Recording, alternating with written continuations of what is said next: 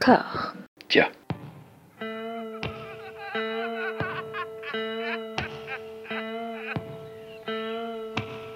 And now for something completely different. Would you like to talk about the meaning of life, darling?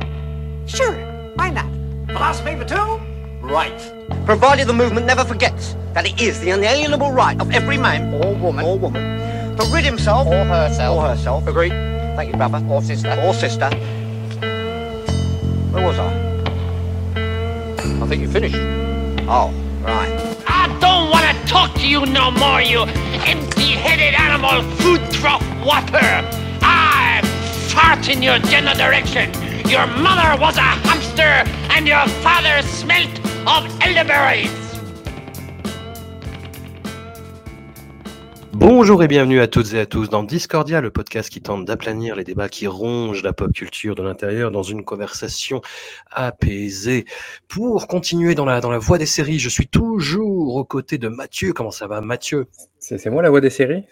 VOIX, c'est ça, Ça- ça- Tu t'adresses à moi comme ça désormais? La voix des la, séries, polysémie, Mathieu. la polysémie des séries. Tout à fait.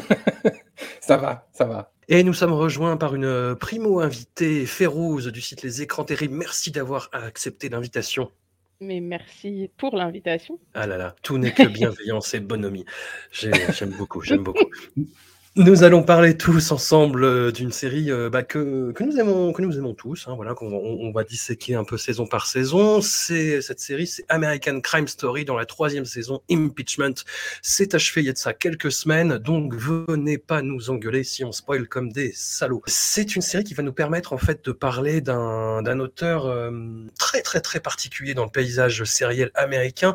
Il s'agit de Ryan Murphy, qui est à la fois producteur, euh, réalisateur, scénariste, voilà, créateur tous azimuts, qui a vraiment son esthétique, qui a vraiment son ton, que euh, moi personnellement j'ai découvert euh, assez tôt, trop tôt, je pense, avec la série Nip Tuck, Ouais. qui était euh, déjà à l'époque un parangon de vulgarité absolument incroyable et qui a très très très mal vieilli. Ouh là là, j'ai revu des épisodes il y a pas longtemps, c'est ouh là là, ouh là là que ça vieillit mal Nip Tuck. Et puis, tout, tout le monde est un petit peu excité sur American Horror Story. Moi, j'avoue que la saison 1, la saison 2, ça m'a laissé un peu perplexe. Et puis, j'ai rattrapé, hum, rattrapé les wagons, euh, raccroché les wagons quelques temps après. Et maintenant, c'est un, un auteur, parce qu'on peut parler vraiment d'auteur, de Pat Ryan Murphy, que j'adore. Qu'en est-il de vous, Férouz, Ryan Murphy, quid? J'aime beaucoup ton néologisme rattrapé. Je trouve que ça va Rattrapé. bien. Oui, voilà. le rattrapage, ça va bien à Ryan Murphy. Euh, non, mais écoute, je suis complètement en raccord avec euh, la découverte trop tôt parce que j'ai des souvenirs de Nip Tuck qui, en plus, dans mon de mémoire, passait. euh, c'était samedi soir, non Ça n'avait pas remplacé la Ouais, trilogie du dimanche sur soir M6, euh, ouais. sur M6 Tout à fait. Et il y a quand même des trucs, je pense que j'ai arrêté. Pourtant, j'étais une gamine qui lisait euh, Bret Easton Ellis et tout ça. Donc, j'étais pas non plus complètement, euh, complètement oie blanche. Mais euh, Nip Tuck, je pense que c'était trop tôt pour moi, tout soon. Mais après, ceci dit, j'associe même pas ça spécialement à Ryan Murphy à l'époque, en vrai. Enfin, je sais pas. J'ai pas souvenir, en tout cas, d'avoir identifié son nom euh, à l'époque euh, du tout. Après, moi, j'avais entendu parler. En vrai, je réfléchis. Je- honnêtement, je pense que j'ai entendu parler de Glee euh, parce que c'est aussi lui. Et j'ai pas hum, American Horror Story. Ça a tout pour me plaire sur le papier, mais j'étais pas rentrée dedans. Donc j'ai dû voir le premier épisode et sans voilà, donc je me prononcerai même pas dessus. Et moi, je suis vraiment rentrée dedans avec en fait American Crime Story la saison 1. Euh, Hmm. Voilà. Donc, euh, même si après on aura l'occasion d'en parler en, en ayant fait mes devoirs très vite, c'est-à-dire en allant sur Wikipédia vite fait et en faisant deux trois autres recherches vite fait pour préparer le podcast. En vrai, c'est même pas lui l'idée originale, hein, et c'est je c'est pas forcément lui qui écrit non plus. euh, c'est bizarre sa, sa position, en vrai. Enfin, on pourra en reparler. On C'est va ce que revenir, j'allais- ce que dire justement, euh, j'a- j'allais euh, parler de ça, euh, François, parce que tu parlais d'un auteur, et, et est-ce qu'on peut le qualifier d'auteur ou est-ce que c'est un producteur avec du flair? C'est ça. Ouais. Parce que c'est un mec qui finalement a écrit, ah, il a écrit euh, les premières saisons d'American Horror Story. Je crois que c'est lui qui a écrit Glee, si je dis pas de bêtises. Euh, Ouais. Aussi. Au, enfin, il- au début, il écrit ses séries, puis à la fin, en fait, il crée une espèce de un empire télévisuel avec euh, où il produit c'est une espèce d'usine à gaz et moi je le vois plus maintenant comme une sorte de un peu un directeur de collection euh, enfin un éditeur qui, qui, qui sortirait des collections donc on a la collection policier euh, avec euh, American Crime Story on a la, euh, la, la collection horreur on a la collection euh, En plus, là, bon, je, je m'avance un peu, mais dans les prochaines années, il va sortir American Sport Story et American Love Story. Donc, du coup, on est vraiment dans une forme de collection euh, de, de, de maison d'édition, en fait. Donc, euh, c'est plus comme ça que je le vois désormais. C'est plus un mec qui, euh, qui est dans un grand bureau avec une grosse chaise en cuir et qui dit ça oui, ça non, ça c'est bien et tout. Et puis après, il, il jette et puis il y a des gens qui, Vendez, qui vendez arrivent. tout. Ouais, c'est ça, il y a des scénaristes qui arrivent et qui se jettent et qui disent Ouais, moi je veux développer ce, scé- ce scénario, c'est bien et tout. Tu vois, c'est plus un truc comme ça que je le vois en fait. Et puis après, il faut pas oublier non plus euh, son poteau euh, Brad Falchuk parce que c'est un peu la team. C'est un peu c'est Murphy Falchuk, c'est les, deux. Et moi, je suis, euh, je suis méga fan depuis. euh, Alors, c'est vrai que la première saison d'American Horror Story, elle est un peu molle du cul, oui. Il faut bien le reconnaître. mais, mais et, et puis, Eggy, j'ai jamais été fan. mais, mais à partir de la saison 2 d'American Horror Story, moi, j'étais, c'est bon, j'étais acquis à la cause et, euh, et depuis, j'ai jamais lâché, quoi. Parce que même tous les, même toutes les mini-séries, les, euh, le, le Feud, euh, Pause, euh, euh, tu vois, le- le Ratchet. Scream- ouais, Ratchet, et même, même, même ouais. Scream Queens qui est un, un peu pété, euh, moi, j'aime bien quand même. Complètement Mais pété. j'allais, j'allais- c'était la question que j'allais poser. Quand tu disais, moi, ça y est, c'est moi, je suis acquis à la cause, j'allais dire, même Screen Queens. donc- Ouais, même Scream J'ai Queen. répondu je à la je question. Ah, moi je vois Scre- Scream Queen, c'est un spin-off d'American Horror Story, c'est tout. C'est- Voilà. Mais je, je- je suis- ça, me, ça me va, ça me va en fait. Moi j'ai- j'aime bien. J'ai j'ai déjà d'ailleurs regardé il n'y a pas si longtemps la l'anthologie American Horror Stories, le- le- son- Ouais. le- l'espèce de nouveau bébé là qu'il a, et euh, ah, j'aime bien aussi parce que ça, ça me rappelle. Ça me rappelle les- le, le- le temps béni de, de X-Files et de, enfin surtout de, au-delà du réel, quoi, dans les années 90. Voilà. Est-ce qu'on n'est pas aussi sur quelqu'un qui développe le- la conception de méta euh, et qui, qui la pousse vraiment un, peu- un peu trop loin en fait Tu vois, parce que tu as ça qui se retrouve en fait dans beaucoup de, de, de ces productions. Bah de, tu parlais de Feud, euh, Ratchet, qui est donc une espèce d'origin story de, de l'infirmière de l'autre de Coucou, euh, American Horror Stories, qui fait du gringue en fait à la première saison d'American Horror Story et qui, enfin, c'est un espèce de, de voilà de, de ouais comme tu dis d'usine en fait qui n'arrête pas de se reciter de se remâcher, de se redigérer. Hollywood aussi pour Netflix, Ouais. qui était une espèce de, safe space chronique très très très euh, étrange. Oui, c'est ce que j'allais dire. C'était, c'était très bizarre comme projet parce que il y a quand même Ouais. le personnage euh, là, comment il s'appelle, euh, le mec de, de Big Bang Theory, dont j'ai le nom sur le bout de la langue, ça va pas me revenir c'est ça? Absolument, Bazinga, Sheldon. Baz- appelons-le Bazinga, voilà. Voilà, exactement, qui a un, un rôle, euh, un rôle euh, assez euh, ambivalent, hyper dark, quoi. Euh, C'est un projet, moi, qui m'avait vachement étonné. Un peu, là, pour le coup, je trouve vachement moins clair euh, en termes de positionnement ou ce qu'ils ont voulu faire ou quoi que les autres, et qui est pas si safe que ça, en tout cas, je trouve. Ah ouais? Bah, c'est, non, enfin, c'est pas si safe que ça, c'est pas ça, je sais pas comment dire. C'est comme s'ils avaient, ils avaient effectivement essayé de transposer toutes les questions sociétales qu'on se pose maintenant euh, en, en, Uchronie, donc euh, dans les années 50, si je dis pas de conneries. Mais c'est pas le- la finalité, c'est pas au fond, je trouve, vu comment il fait évoluer ses personnages, c'est pas euh, de repeindre. Il fait pas complètement Tarantino, enfin il fait un peu Tarantino, genre je, ref- je refais l'histoire et je suis un héros, mais ceux qui restent, c'est pas des héros. Enfin je sais pas comment dire, c'est beaucoup moins clair en fait. Ouais. Comme une, comme une fin de série de Ray Murphy, c'est jamais très clair, je vais te dire. Ouais, c'est, c'est, c'est- j'avais trouvé ça plus dark en fait. Enfin, plus dark. Euh, pas plus dark que American Horror Story ou quoi. Mais par exemple, là, les trois American Crime Story, oui, t'es sur la nuance. Mais de toute façon, t'as quelque chose de définitif avec le crime, tu vois. Mais c'est ça. On connaît Euh, l'histoire déjà, en fait. Tu peux pas. Ouais, c'est ça. Enfin, on connaît à peu près, en tout cas. Euh, parce qu'en plus, on va y venir, mais il y a des euh, libertés qui sont prises sur les, sur les, les, les- les crimes, sur, sur les faits divers. Mais il y a, on sait qu'à la fin, ben, voilà, il va se passer ceci, quoi. Donc, c'est un peu plus balisé, euh, American Crime Story. Je pense que c'est aussi pour ça que ça part moins dans le, dans le YOLO que, que ça. le Dans autres le séries, baroque, dans le baroque, il y a beaucoup de trucs psychologisants, j'ai trouvé.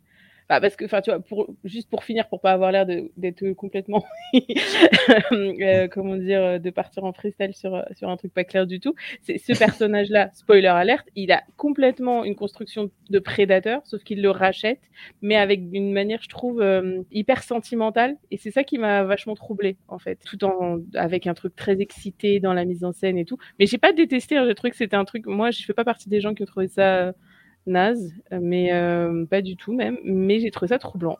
Voilà. Bon, de toute façon, on aura l'occasion de revenir sur, euh, sur Ryan Murphy, euh, l'homme, la légende, sa vie, son œuvre, euh, en compagnie de Jérémy. On s'est promis, euh, avec euh, notre camarade Hugo aussi, de faire un, un récap sur toute la série American Horror Story. Donc, ça viendra. Tu m'as pas dit Eh Oh. ben non, mais tu le sais maintenant, c'est c'est dans Ben les oui, têtes. voilà. En plus, je crois que je te l'avais dit, mais c'est pas grave. Et donc, nous allons revenir à American Crime Story, qui Oui. s'est lancé avec une première saison euh, qui a été diffusée en 2016 euh, de People versus O.J. Simpson, qui est, alors qui n'est effectivement pas à l'initiative de Ryan Murphy ou de Brad Falchuk, mais de deux, c'est un duo de scénaristes absolument incroyable et mythique, composé de Scott Alexander et de Larry Karaszewski. Alors, ce sont des noms qui sont, hélas, pas trop connus, sauf si je vous dis les films qu'ils ont scénarisés. En fait, c'est un petit peu les spécialistes euh, du néo-biopic hollywoodien à partir du début des années 90. C'est eux qui ont scénarisé Ed Wood pour Tim Burton, Big Eyes aussi pour Tim Burton, qui ont fait, euh, bah, qui ont relancé la carrière de Miloš Forman avec le film Larry Flint, avec qui ils ont collaboré ensuite sur Man on the Moon. Enfin voilà, c'est hum, deux scénaristes qui ont eu à cœur de renouveler le genre du biopic hollywoodien tout en restant dans, dans une certaine acception du spectacle en fait hollywoodien avec des structures euh, très très carrées en, en trois actes. Ce qu'ils aiment beaucoup, bah, c'est surtout des, des, des figures de, de, de marginaux qui se recréent une famille de marginaux autour d'eux. Il y a quelque chose de hum, très euphorisant en fait dans leur travail, sauf peut-être dans Big Eyes qui est vraiment une espèce de cas euh, d'em- d'em- d'emprise psychique et psychologique. Et là, avec The People versus O.J. Simpson, c'est une série qu'ils ont développée un petit peu ailleurs et puis ils sont allés taper chez euh, à la porte de, de Ryan Murphy et Ryan Murphy y a vu euh, l'occasion de créer une nouvelle anthologie dont il a le, le- le secret. Ils ont été euh, Scott Alexander et Larry Karaszewski les, bah, les showrunners de la, la première saison, les producteurs exécutifs, les scénaristes de la plupart des épisodes. Et en fait, avec The People versus O.J. Simpson, donc inspiré de, l'histoire vraie de O.J. Simpson, ce, ce sportif américain euh, mythique qui était comédien aussi, qui était vraiment une figure de l'entertainment et on va dire aussi, euh, c'est, c'est- ça joue, c'est quelque chose de très important, de, hum, bah, de la figure de la réussite des Afro-Américains, en fait, dans l'Amérique des années 70-80, et qui a été accusé, alors on va pas revenir euh, voilà, sur le côté légal de l'affaire, parce que c'est très très nébuleux, il y a un excellent documentaire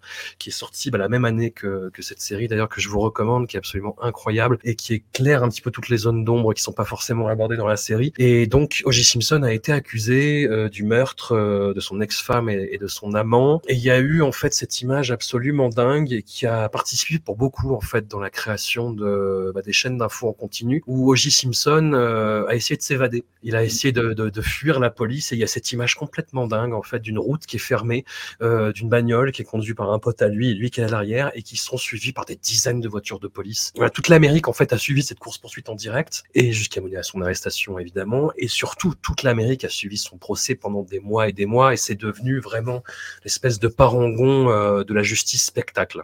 Vous, qu'est-ce que vous connaissiez donc de l'affaire O.J. Simpson avant de vous plonger là-dedans? Est-ce que c'est quelque chose qui vous a marqué? Écoute, euh, marqué non, je dois dire. Euh, Enfin, en tout cas, à l'époque des faits, ça m'était assez franchement passé au-dessus. Mais par contre, enfin, ceci dit, à ma décharge, j'avais 10 ans. hein.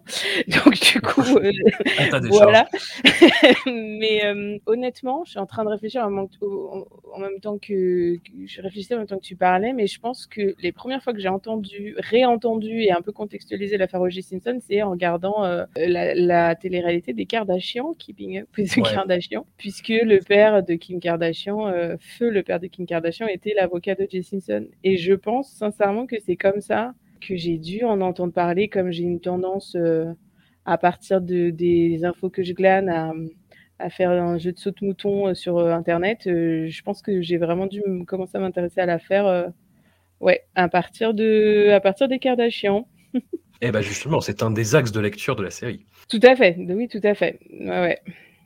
qui est assez terrifiant d'ailleurs. Mathieu, qu'est-ce que tu Euh, connaissais de l'affaire, toi? Ben moi, je me rappelle de ce, que tu, ce, tu- ce dont tu viens de parler. La voiture blanche euh, qui dévale euh, une, une autoroute avec des keufs derrière, quoi. Je me rappelle de cette image-là. euh, et je comprenais pas. Et après, euh, j'ai compris, j'ai réussi à faire le lien, parce que c'est à l'époque où, euh, la même année, enfin, où, je sais plus, quelques mois plus tard, il y a le... il Y a- y a-t-il un flic pour sauver Hollywood? Qui sort, Ouais. je crois. Voilà, il joue dedans. Et du coup, j'ai compris que c'était la même personne. Ah C'est ça, ouais. Il, jouait Norberg en fait. le- C'est ça, il jouait le- le- flic le- souffre-douleur qui s'en prend plein la gueule à chaque fois. C'est ça. Le Norbert va jouer sur, le, va sur, va jouer sur la route. Chaque Oui, voilà. Et j'ai compris en fait, Euh, voilà. Et donc du coup, je me suis dit ah ouais, mais après, je n'avais pas compris que c'était un meurtre, j'avais pas compris que je savais juste qu'il il avait des ennuis judiciaires, ce monsieur. Voilà. et euh, et c'est ensuite après, bon voilà. Mais après, je, je connaissais aussi parce que moi j'ai grandi dans un environnement où il y avait euh, pas mal de sport, donc du coup, je pense que mon père aussi avait dû vaguement m'expliquer qui était O.J. Simpson, il savait qui c'était quoi. Mais oui, non, non. Après, je, je pense que j'ai surtout saisi le truc euh, une fois qu'on s'intéresse un peu plus, on, on va dire, une fois qu'on grandit un peu quoi. Mais ouais, j'ai quand même cette image de euh, 94, c'est cette espèce de, voiture, quoi, euh, espèce de course-poursuite qui a marqué, de- pas que les États-Unis, mais même le monde entier, je pense. En fait, c'est un truc, c'est une image euh, euh, hyper importante de, de le, traitement de l'info de la, même, de la même manière que l'assassinat de JFK allait, quoi. En fait, il y a un truc un peu de sorte de sorte de, de, pierre comme ça, qui permet de de faire une sorte de frise. Si on devait faire une frise chronologique des médias modernes, je pense qu'il y aurait quand même le traitement de l'info, le traitement de la course-poursuite, de, de- de- de la tentative d'échapper de O.J. Simpson. Quoi. Ah bah, à fond, dans la création des, des chaînes d'infos en continu, il y a eu ça. Mais Il y a eu euh, le siège de Waco au Texas. Mm. ouais, Et voilà. euh, bah ça fait vraiment partie des, des- des événements clés qui ont amené à la création des, des chaînes qui reportaient euh, sur, en boucle sur les mêmes Dans choses le- en permanence. quoi. Tu suis minute par minute euh, le- le- les événements, quoi. Exactement. C'est hyper bien amené dans la, dans la série. euh, avec ce- Ouais. ce, directeur des programmes qui dit J'en ai rien à foutre, tu coupes le basket. Je crois que c'est le basket ou le football américain, Ouais, je sais ouais. plus. Enfin, qui a un truc, euh, genre tout le monde veut regarder ça. Et il dit Non, tu m'en fous, tu mets ça, tu vas voir, ça va cartonner. Et en effet, enfin, c'est Mm. hyper bien amené. Quoi. Enfin, on, s'en sent que le, les mecs se disent Ouais, là, c'est le meilleur spectacle qu'ils puissent avoir, en fait, parce que c'est pas du tout, euh, comment dire, c'est pas du tout répété, c'est pas du tout un truc qui est entre, sur un terrain, entre quatre coins. Enfin, non, non, c'est juste euh, de la folie pure, quoi. Oui, puis ils peuvent pas le contrôler. Enfin, ce qui est marrant, ils, ils savent pas comment ça peut évoluer. C'est ça. Et il y avait vraiment un côté cirque médiatique pendant tout le procès aussi, qui était quasiment un, un espèce de feuilleton policier avec des rebondissements, avec des personnages extraordinaires, avec la figure de ce de cet avocat principal de J. Simpson, Johnny Cochran, qui était vraiment un espèce de de, de, de gars complètement euh, bah, vi- virtuose, parce qu'il arrivait vraiment à embobiner les gens et à, à trouver des gimmicks, à trouver des phrases chocs. Euh, Il y, a- il y a cette fameuse phrase euh, où ils font essayer le, le, le gant euh, qui, qui aurait servi à assassiner euh, donc euh, l'ex-femme de J. Simpson et son amant, et il disait euh, If the gloves don't fit, uh, you must acquit. Voilà, il, il trouvait Mhm. ce genre de choses et il trouvait des trucs pour complètement euh, mindfucker le, le jury euh, qui ne savait plus où il, est, où il habitait. Enfin, ça a été un truc complètement aberrant et la, la série en fait reproduit ça dans son casting de façon euh, à, à la fois audacieuse et à la fois complètement borderline parce qu'on a euh, bah, dans le rôle de, de Robert Kardashian, on a euh, et voilà j'ai oublié son nom. David Schwimmer. Schwimmer.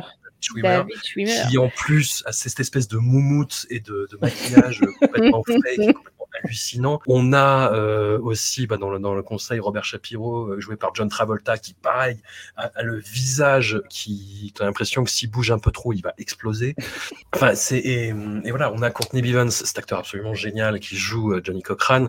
Enfin, on est euh, et Cuba Gooding Jr. aussi, qui est, qui est un petit peu euh, quelqu'un qui n'a pas eu peut-être la carrière euh, qu'il méritait et qui la trouve un espèce de rebond en interprétant bah, bah, typiquement quel- quelqu'un qui, qui a incarné à lui seul en fait le- l'espèce d'ambivalence des stars afro-américaines euh, de, de cette époque-là. Enfin, c'est à la fois fascinant et à la fois, euh, je trouve que ça joue sur une corde raide euh, qui, qui est pas qui est pas toujours évidente. C'est parfois vraiment du cirque, quoi. Enfin, Non, quand c'est une- Convocation du passé, en fait, c'est en fait on, on, on- frise dans le temps l'année 94 et si on regarde vraiment où sont les carrières de ces gens-là, en fait, euh, elles sont au top, quoi. Euh, Enfin, peut-être pas David Schwimmer parce que je me rappelle plus si Friends ça commence en 94 ou un peu plus tard, quoi. Mais voilà, David Schwimmer c'est Friends, John Travolta il vient de faire Pulp Fiction, Courtney Bivens il est, Ouais. euh, il est en train de cartonner avec tous ces espèces de, de films type New Jack City et tout. Enfin, ça, ça commence à cartonner aux, aux États-Unis. Je me rappelle plus, il y avait le film Panther, je crois, de, Mario- de Myron Mhm. Peebles qui sort à ce moment-là aussi. Il y a, et en, et en fait, c'est comme si on ramenait ces mecs-là pour les, re- enfin, les renvoyer à leur propre euh, statut de star de l'époque, en fait. C'est marrant parce qu'en même temps, je check et ça a commencé en 94, Friends. Bah, Donc, tu je vois, pense qu'il y a du génie, euh, du génie. Moi, ce que j'allais dire, c'est que non mais ce qui est intéressant, c'est que les personnages, là, quand tu parlais de If the glove don't fit, you must quit, c'est de la com, tu vois. Donc, on est sur des Ouais, gens qui avaient, euh, eu- qui, qui, qui ont eu une forme d'instinct inné, enfin, en tout cas, une forme de génération euh, complètement euh, spontanée euh, de, de, de l'instinct de communication tel, qu'on le conçoit aujourd'hui, à une époque où c'était encore euh, Enfin, c'était pas vraiment complètement balbutiant, mais comme tu comme vous le disiez tout à l'heure, comme le disait Mathieu, euh, le côté chaîne info en continu, le truc que tu peux pas contrôler avec vraiment ce rapport immédiat aux médias de masse, a priori, c'est quelque chose qui s'apprend. Et là, on est face à des gens qui captaient tout de suite. Enfin, et c'est intéressant aussi. O.J. Simpson en lui-même est quelqu'un qui était une forme de réclame humaine, Ouais, enfin ouais. de, Ouais, ouais, grave. du- et du coup, le côté fake, euh, au-delà du fait qu'on le retrouve, tu vois, tu t'en reparleras dans tes spéciales American Horror Story, mais dans toutes les productions euh, Ryan Murphy, que, qu'on dise que c'est une série de Ryan Murphy de manière abusive ou pas, mais en tout cas, il y a, il y a une patte, et la patte, elle va toujours avec quelque chose d'un peu... euh, d'un peu artificiel. Euh, Il n'y a pas de complexe à utiliser, les prothèses de maquillage, les perruques, les trucs, Non, ouais. enfin, et, on, et, et ça se voit quoi, ouais. Ça Ouais, se voit et il n'y a pas de volonté. C'est pas pour essayer de convoquer la plus grande véracité. C'est ça que je trouve intéressant. Ça te rend complice du fait que quelque part tu regardes quelque chose qui est construit sur un artifice. Je sais pas si, Hmm. Je sais pas si c'était clair ou si c'était un. Après, je sais pas si c'est pas euh, une volonté aussi de juste d'ancrer autant que faire se peut euh, son histoire dans, dans une décennie euh, euh, particulière, quoi. Donc, euh, il y va à fond, il pousse les, il pousse les potards à fond. Avec, Si. euh, on, leur, on leur met des choucroutes, on leur met des, des espèces de looks abusés. Enfin, tu vois. Si, si, ça c'est Voilà. sûr. Mais ce que je veux dire, c'est que hum, tu peux faire les choses euh, de, je sais pas comment avec dire. euh, subtilité. Mais t'en demandes des trop à. Ryan Murphy, En là. fait, c'est des vrais choix, tu vois. Il est vraiment dans quelque. Je trouve qu'il y a vraiment quelque chose dans le dans le- la théâtralité ou le camp. Enfin, on pourrait appeler ça comme on- de, de plein de façons différentes, mais euh, il y a une sensibilité euh, trop. Il y a une sensibilité du, du trop.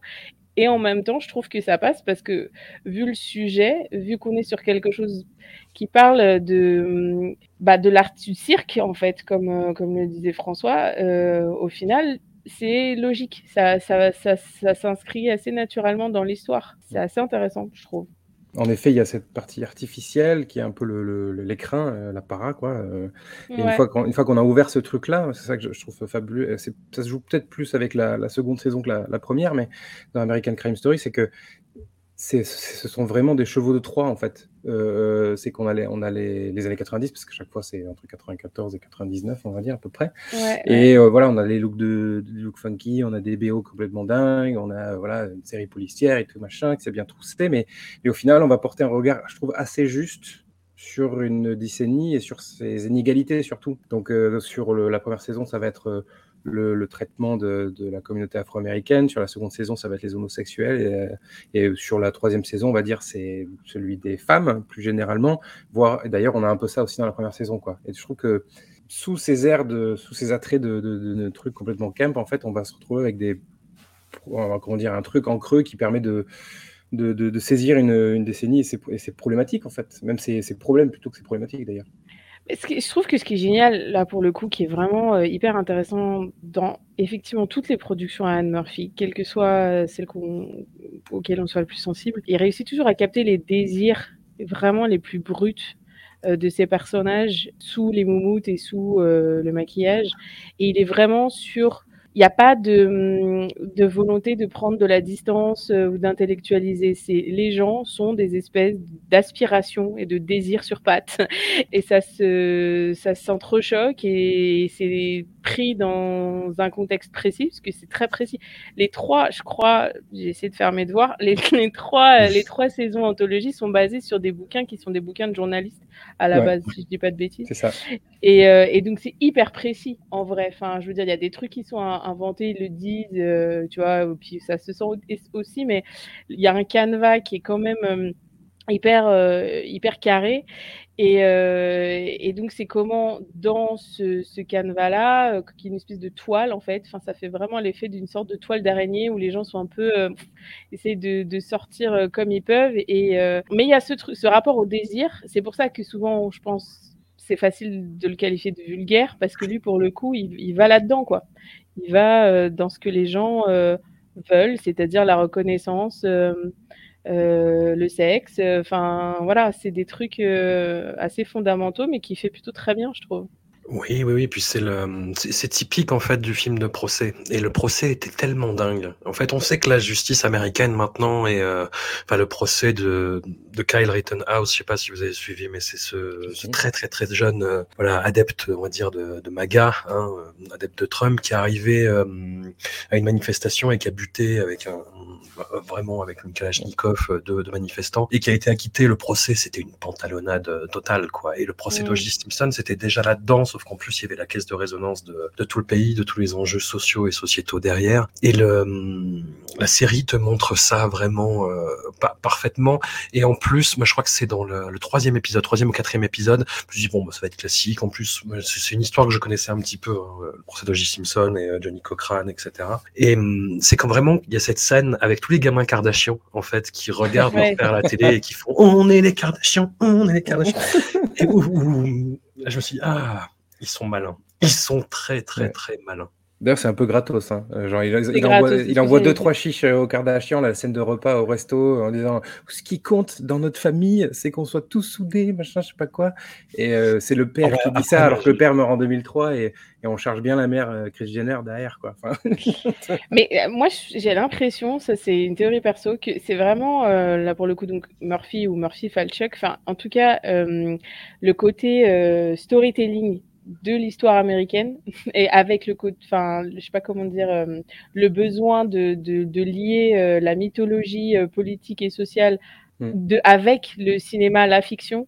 C'est un truc qui capte de manière instinctive, qui capte très très bien. Et, je trouve, enfin, comment dire, il il a pas de complexe par rapport au fait de démontrer, enfin non pas de démontrer, je pense pas que c'est Green qui démontre, mais de montrer à quel point c'est bullshit, c'est factice, mais à partir du moment où c'est établi et ça a un impact, bah voilà ce qui se passe. C'est malin, enfin c'est quelqu'un de super malin, mais qui est assez lucide en fait. Voilà, c'est ce que je pense en tout cas sur euh, sur son pays, sur les gens. C'est euh, c'est ce qui ressort quand tu regardes quand même. Il est pas dans, il, je sais pas, il idéalise pas les, les gens et les situations, ni euh, les États-Unis en vrai, même si il fait des anthologies. Ouais, mais justement, enfin, c'est, on, on a dit euh, que son œuvre est vulgaire, qu'elle est camp, etc. Mais ce qu'il dit, c'est, bah oui, mais c'est les États-Unis en fait. C'est ça, ça, mais le- le vulgaire et camp, euh, c'est pas la même chose exactement. Enfin, le camp, euh, Non, non, non, mais ça se, ça se recoupe hein, dans, dans son cas, du coup.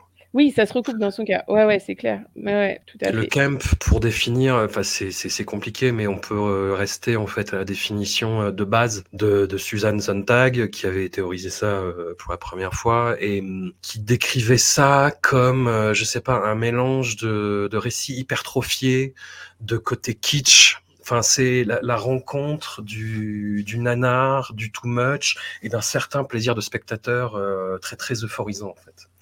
Tu vois, de mémoire, il y a une quote qui doit être un truc. On peut être sérieux sur euh, le frivole et frivole sur le sérieux.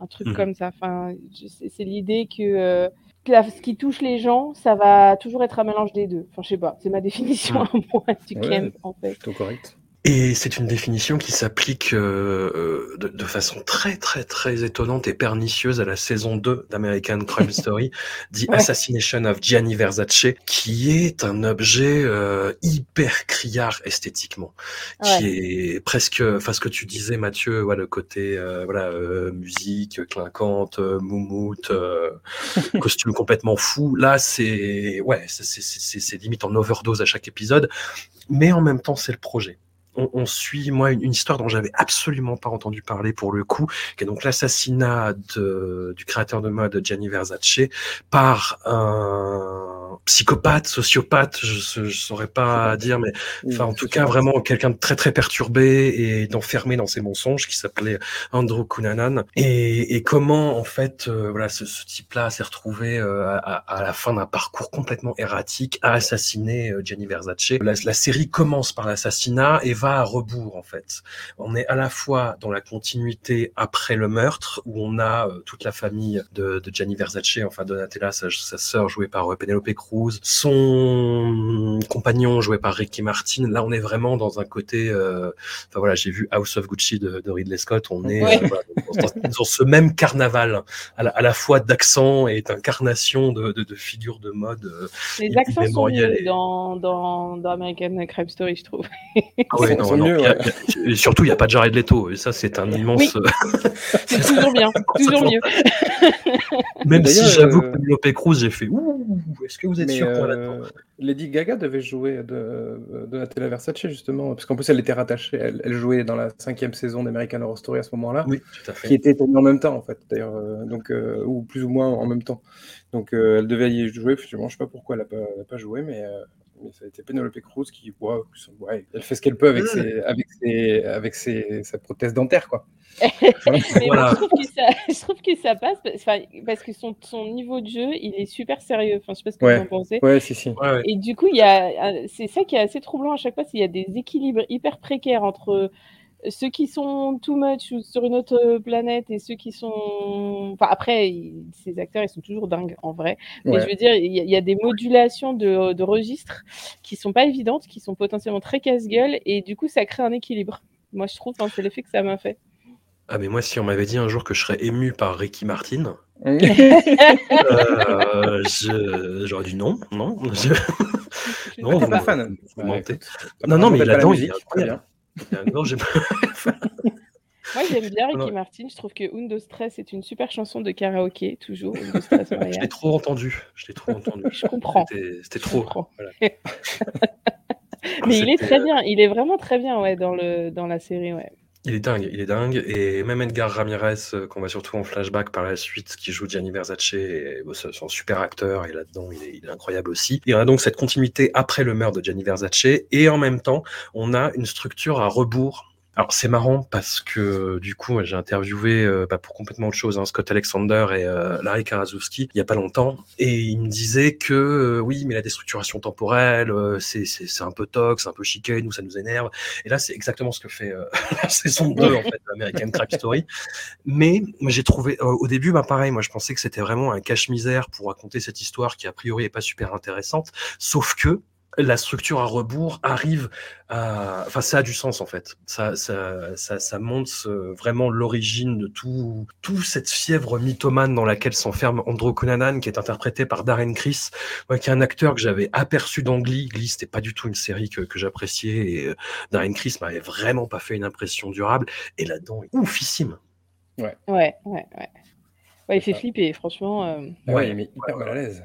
Ouais, ouais, ouais. Non, mais c'est vrai, hein. enfin, franchement, euh, Mais il, a c'est- quelque- il a un vide vertigineux dans le regard qui fait vraiment flipper.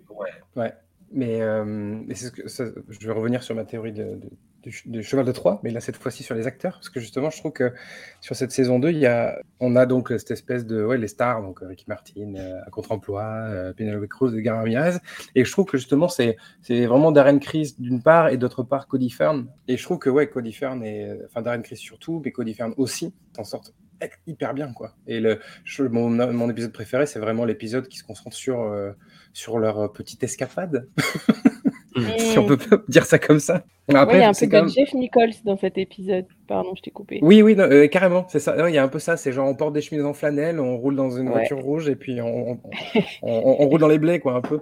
Voilà. non, non, mais ce que je voulais dire, c'est que c'est un, aller-retour, hein, parce que c'est, comment dire, la structure temporelle, c'est un aller-retour, parce que souvent c'est 92, 97, 95, bah, c'est un peu le bordel au début, c'est un peu compliqué Ouais. de, de, de rentrer dans le truc, mais au final, euh, on n'y prête plus trop attention, parce qu'après, une fois qu'on a identifié les personnages, on arrive à peu près à s'en sortir et on comprend à peu près. Et je pense surtout que s'ils avaient fait une origin story qui était linéaire, ça aurait été chiant comme la mort, quoi. Je trouve que c'est de, beaucoup plus fort d'avoir un avant-dernier épisode sur euh, sa relation avec son père plutôt que de l'avoir au début, quoi. Voilà. Je trouve que ça, ça fonctionne beaucoup mieux, en fait.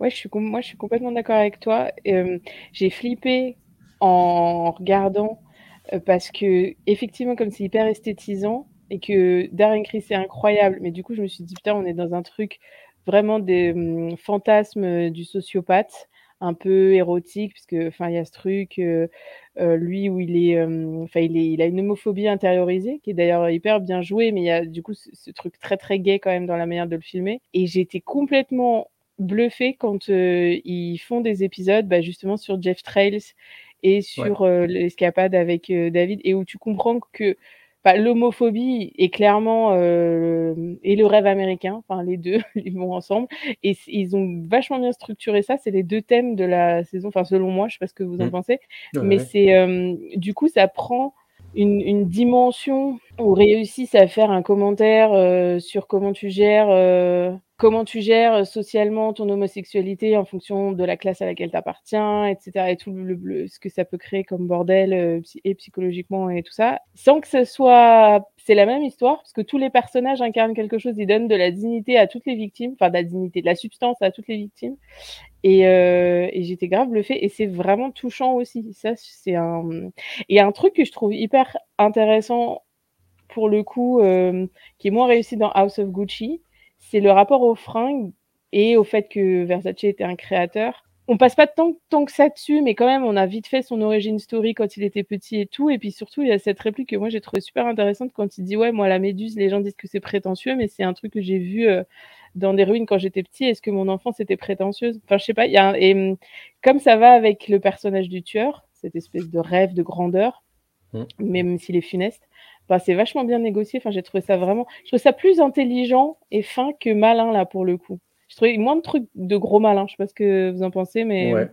Ben ouais, Ouais, ouais. oui, puis euh, House of Gucci, ça se concentre surtout sur l'aspect pognon, en fait. hein. C'est- des gens qui font des OPA, qui veulent racheter leur part et euh, les fringues. euh, Ouais, non, les fringues, ça passe à la trappe. Moi, moi, ma théorie perso sur House of Gucci, c'est, enfin, surtout dans la mise en scène de la rencontre et de l'histoire d'amour avec, euh, je sais pas, il y a plein de fumée partout. Je sais pas si vous avez remarqué, mais dès qu'ils se rencontrent tous les deux, quand ils sont sur un lac, il y a de la- du brouillard et tout.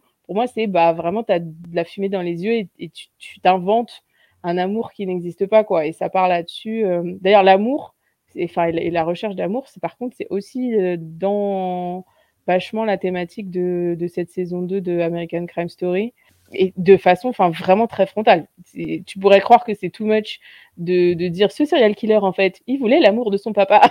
Enfin, tu vois, c'est- tellement c'est super casse-gueule, mais en fait bon bah il y a de ça, enfin mais il le rattrape pas totalement. Bon, il, je pense qu'il esthétise quand même un petit peu vu qu'il est photogénique, nanana machin. Mais c'est hum, enfin je trouve ça se tient quoi parce qu'il y a il y a pas mal de de trucs, qui, de, de- je sais pas, il construit bien le contexte en fait, et, et les personnages secondaires, ils construisent parce qu'en fait en vrai c'est c'est pas Murphy tout seul, c'est même pas là, c'est- je sais pas qui a écrit en vrai. C'est euh. Tom euh, Rob Smith qui est le, le- le- le- était le showrunner de London Spy et qui a écrit le, Ah oui. le roman Child 44. Ok, Voilà, un anglais. ok. C'est pour ça que c'est un peu plus de subtilité, c'est un anglais. Ça vous plaît C'est anglais. c'est ça. Non, mais ce qui est, ce qui est intéressant, en effet, je, je rebondis sur ce que tu dis, euh, Férouz, c'est que c'est que il y a plein de trous dans l'histoire d'Andrew Cunanan. En vrai, Ouais. je veux dire, dans- quand tu fais des recherches sur, sur ce qui s'est passé euh, concernant Andrew Cunanan, donc, euh, donc déjà, ils sont appuyés encore sur un travail de non-fiction de Maureen Orth, mais qui apparemment a pris, il y a eu des partis pris dans ce travail de non-fiction, quoi, de raconter des choses qui n'étaient pas forcément prouvées. Voilà, et, euh, et surtout, il y a des gros trous dans, les- dans son histoire au, au tueur, et, et c'est là où justement Ryan Murphy, enfin pas Ryan Murphy, mais euh, tous les créateurs de la série ont réussi à, à, à, ben, à combler les, les trous de manière assez, assez belle, justement, en essayant de, de donner un peu de, je sais pas, de profondeur au personnage et sans justement trop tomber dans le mélo. Parce que ça aurait pu être en effet, ouais, le, bah, le- alors, so- soit, de toute façon, c'est pas compliqué, soit on fait un truc à la maniaque où en fait le- on est dans la tête du tueur et ça devient le bordel, soit on fait un truc vraiment ultra mélo et on sort tous les, les, les gros violons, c'est leur cas du Titanic, le bordel. Mais là, je trouve que justement il arrive à peu près à, ménager. C'est justement là que c'est le plus réussi, plus que sur les trucs qu'on connaît déjà, parce que le livre d'origine, c'est surtout sur, euh, la cavale de Andrew Cunanan, plus que euh, alors que alors mo- on va dire la moitié de la série, c'est pas là-dessus justement. C'est ça que je trouve d'autant plus intéressant parce que finalement, moi je m'en fous de le voir fuir, Andrew Cunanan. Je veux voir justement qu'est-ce qu'il fait fuir, plus que euh, comment il fuit en fait. Et, et je trouve que c'est bien fait justement dans cette euh, dans cette saison.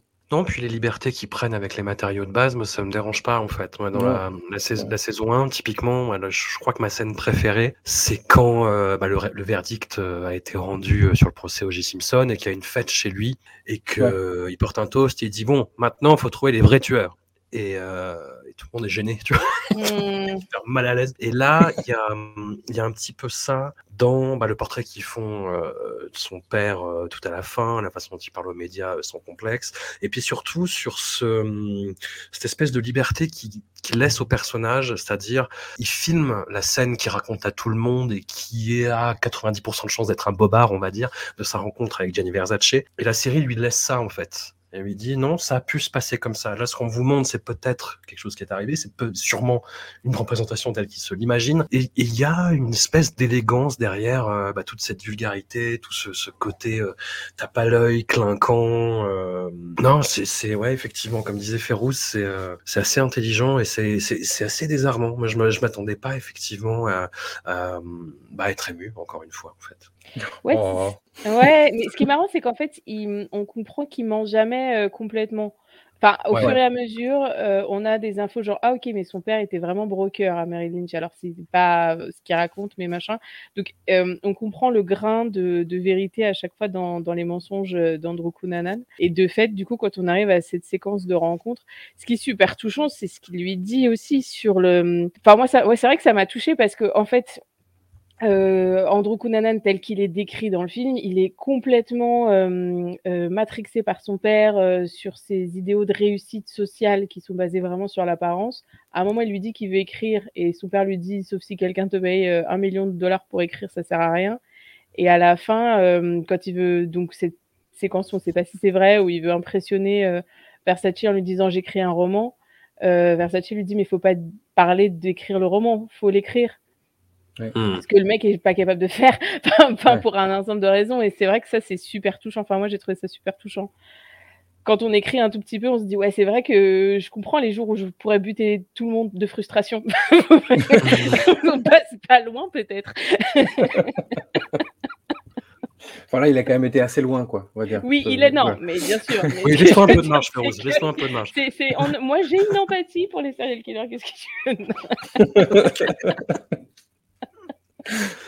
Tu vois, il y a- voilà, c'est touchant, ouais. Bah, cette scène que tu viens de raconter, en fait, il y a un écho, encore une fois, dans House of Gucci, dans une scène entre euh, Jared Leto et euh, Jeremy Irons, qui lui dit exactement ça, en fait. Ils disent, voilà, les, les, les créateurs, en fait, ils ne parlent pas, ils créent. Il y a euh, bah, des échos dans l'utilisation de la musique. Tu vois, la scène de rencontre euh, dans House of Gucci entre Adam Driver et Lady Gaga, je me suis dit, ah, tiens, c'est marrant, on dirait une scène euh, ratée. L'assassination of tu sais, ils utilisent les mêmes musiques, ils filment les, les gens dans les boîtes de nuit, dans les fêtes de la même façon, sauf que t'as pas le côté euh, apparat et décorum euh, kitsch que t'as dans House of Gucci. Là, t'as une espèce de sincérité en fait. Même quand Andrew Cunanan arrive dans son espèce de combi euh, rouge, euh, pas possible là. Et Oui, ouais, oui, oui. bah, la scène est hyper touchante. La scène est hyper touchante en fait, justement parce qu'ils arrivent à dépasser et à parler de ça en fait, de ce côté flashy, clinquant, kitsch quoi. Mais peut-être que Ridley Scott n'est pas assez gay, qu'il s'est attaqué à quelque chose qu'il ne maîtrise pas.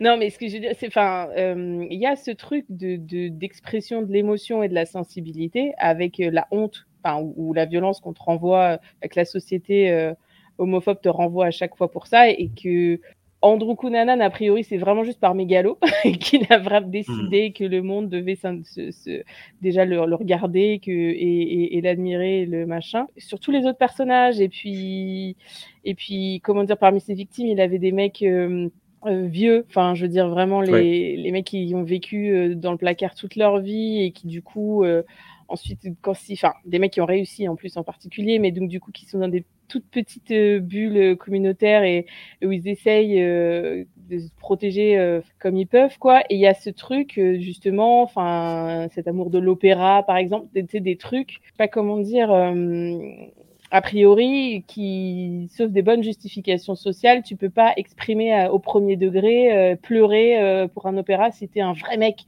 Enfin, tu vois ce que je veux dire? Donc, c'est ce truc, je trouve, qui est effectivement mieux géré, c'est le rapport au premier degré de l'émotion, euh, malgré tout le côté too much de la direction artistique. Et que dans House of Gucci, c'est vrai qu'en fait, il y a quelque chose qui peut-être euh, lâche jamais prise euh, émotionnellement. Euh, il reste dans le tourbillon un peu du factice, quoi. Enfin, je sais pas. Puis du pognon en fait.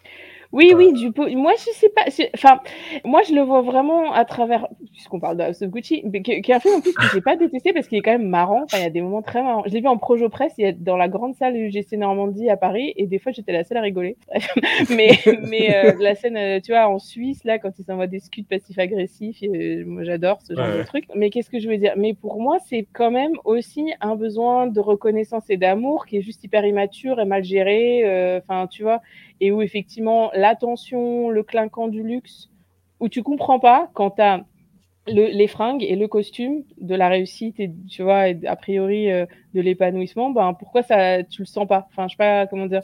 Parce que en vrai, dans le film de House of Gucci, Adam Driver, enfin Mauricio Gucci, c'est aussi un sociopathe. En vrai, enfin, il a une façon de de gérer. euh, non, maintenant tu c'est fini. Enfin, de, de gérer les affects qui est assez euh, froide, on va dire. Enfin, je sais pas. J'ai pas vu House of Gucci, mais j'ai l'impression, que, vu comme vous le décrivez, c'est un peu ouais, euh, Gianni Versace meets euh, Succession, en fait, c'est ça Un peu? Euh, Bah, en fait, ça- c'est pas, pas- sophistiqué comme succession, mais euh, et puis c'est pas, euh, ça part vraiment de Patricia, euh, c'est Reggiani son nom, je sais plus à la base, ça, mais ouais, et qui est euh, une meuf vraiment de classe populaire euh, et qui par hasard rencontre, euh, enfin c'est un truc d'arriviste, tu vois, et qui Ouais, tombe amoureuse et puis mais en même temps il y a un truc d'excitation. Lui, enfin pour moi, hein, c'est en tout cas tel que c'est mis en scène. C'est avant tout une, une crise d'adolescence. et du coup, il dit à son père, eh ben si, je vais épouser euh, la vulgaire euh, fille du peuple puisque ça te contrarie tellement. Et que... Ah oui, et d'ailleurs, un truc que je voulais réagir sur ce que tu disais, François, tout à l'heure, euh, ouais, la, la scène euh, de, comment dire, où il parle du fait d'écrire et de la création fait complètement écho, mais dans House of Gucci, Jeremy Irons, pour le coup, il répond par le mépris. C'est hyper Ouais. intéressant d'ailleurs, c'est des gens très très secs émotionnellement. C'est, t'as pas le droit à l'erreur, t'as pas le droit au débordement. Et donc le personnage euh, de, de Jared Leto qui a un oncle un peu, un cousin un peu, euh, un peu farfelu et qui a plein d'idées créatives, euh, un peu baroques. Voilà, enfin c'est vraiment, il, il, lui dit mais c'est vulgaire et n'essaye pas, arrête. Tu vois, il y a ce truc de, de coup près qui tombe direct, alors que dans American Crime Story, alors même si c'est à la fin et que c'est tragique parce qu'on sait que ça n'était pas, c'était pas le cas, euh, c'est hyper beau parce que Versace lui dit il faut écrire ton roman. Il faut pas rêver d'écrire un grand roman, il faut l'écrire. Et, et, et, et dans tout, on suit quand même des trucs entre Versace et sa sœur Donatella, comment ils organisent sa succession. Il y a un- parce qu'il se sait malade du sida, enfin ça on n'en a pas parlé, mais c'est un truc aussi hyper important, euh, où il dit à Donatella euh, qu'en fait euh, les créateurs, euh, les designers ne savent pas dessiner. enfin tu vois que c'est autre chose, que ça se joue ailleurs. Il y a plein de trucs sur le fait qu'il faut essayer 50 fois, euh, se louper et, et apprendre. Enfin tu vois cette espèce de, de, de, de gestion du travail en fait et de l'échec qu'il n'y a pas du tout dans House of Gucci. Vu que c'est des héritiers, ils sont censés, censés être innés ou alors t'es un raté. Ça c'est assez fort. C'est un peu le, c'est un peu ce que André, Andrew Cunanan pardon, euh, ressent aussi, c'est qu'en fait il pense qu'il est fait pour de grandes choses sans jamais euh, se remonter les manches, quoi, on va dire. Et c'est un peu ça, Exactement. c'est c'est en ça que c'est aussi voué à l'échec, c'est que c'est qu'à chaque fois euh, il a l'impression d'être arrivé, c'est-à-dire qu'il pense que juste en embrassant Gianni Versace, c'est bon. Il dit en Exactement. gros, je, je vais être avec vous, je vais être, un- enfin, je vais être avec vous, je vais être un génie parce que je vais être avec vous. Ou alors, je vais être avec euh, vous parce que euh, à un moment il se maque avec un, un, un très vieux euh, homosexuel fortuné et il dit en gros, ben voilà, je, genre ma réussite c'est de, de me donner plus d'argent de poche et de, et de me mettre sur ton euh, Testament. Voilà, sur ton testament. Tu vois, pour lui c'est Mm. ça en fait la, Mm. la réussite. Pour lui c'est ça le génie quoi. Et donc de toute façon c'était c'était voué à l'échec parce que il est parti du principe qu'en fait, il n'aurait jamais été capable de travailler, ce garçon. D'ailleurs, enfin, on le voit, il y a des scènes où il est dans la supérette et on sent qu'il en peut plus.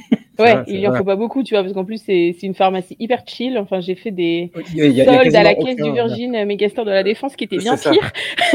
Exactement. Exactement. Donc, c'est tranquille comme taf. En plus, il a embauché par un mec qui est plutôt sympa avec lui. Voilà. Mais, Ouais, euh, ouais. mais non, non, c'est- non, il n'est pas fait pour ça, quoi. Voilà. Ouais, il est pas fait pour la réalité. Il le fait payer ça. à tout le monde. C'est ça. Ouais, exactement.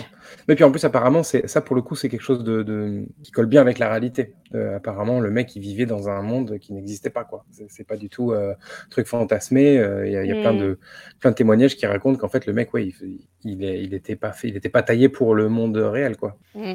Non, vra- vraiment, regardez Assassination of euh, Gianni Versace, c'est un objet vraiment, vraiment étonnant. Ouais. Et confirme. qui peut vous réconcilier avec Ryan Murphy si, si vous êtes fâché. Et j'ai juste envie de dire, quand tu parlais de, de, de vulgarité et en même temps de subtilité, François, est-ce que finalement euh, cette série Johnny Versace n'est pas, n'est pas tout simplement le- la représentation ultime d'un vêtement Versace qui est très vulgaire et en même temps qui peut provoquer des émotions quoi? Allez, ça me va. Très. Merci. Merci. j'ai eu peur avec ce, ce blanc là. Je- Ouais, mais il a, il a pris le temps de. Je l'ai digéré, je l'ai macéré, je l'ai fait rouler sur mon palais. Alors après la première saison et après la seconde, il y avait un projet de faire une saison de American Crime Story sur euh, Katrina, sur la, gestion de crise de l'ouragan Katrina par l'administration Bush, par sa- sa non-gestion, pourrait-on dire. À chaque fois, en fait, ça a été abandonné je pense pour des questions euh, d'argent, après à, confirmer auprès des intéressés, mais voilà. Toujours est-il que la troisième saison voit revenir Scott Alexander et Larry Karaszewski au poste de producteur exécutif, bah, qui, qui- garde un petit peu un œil euh, sur ce qui se passe.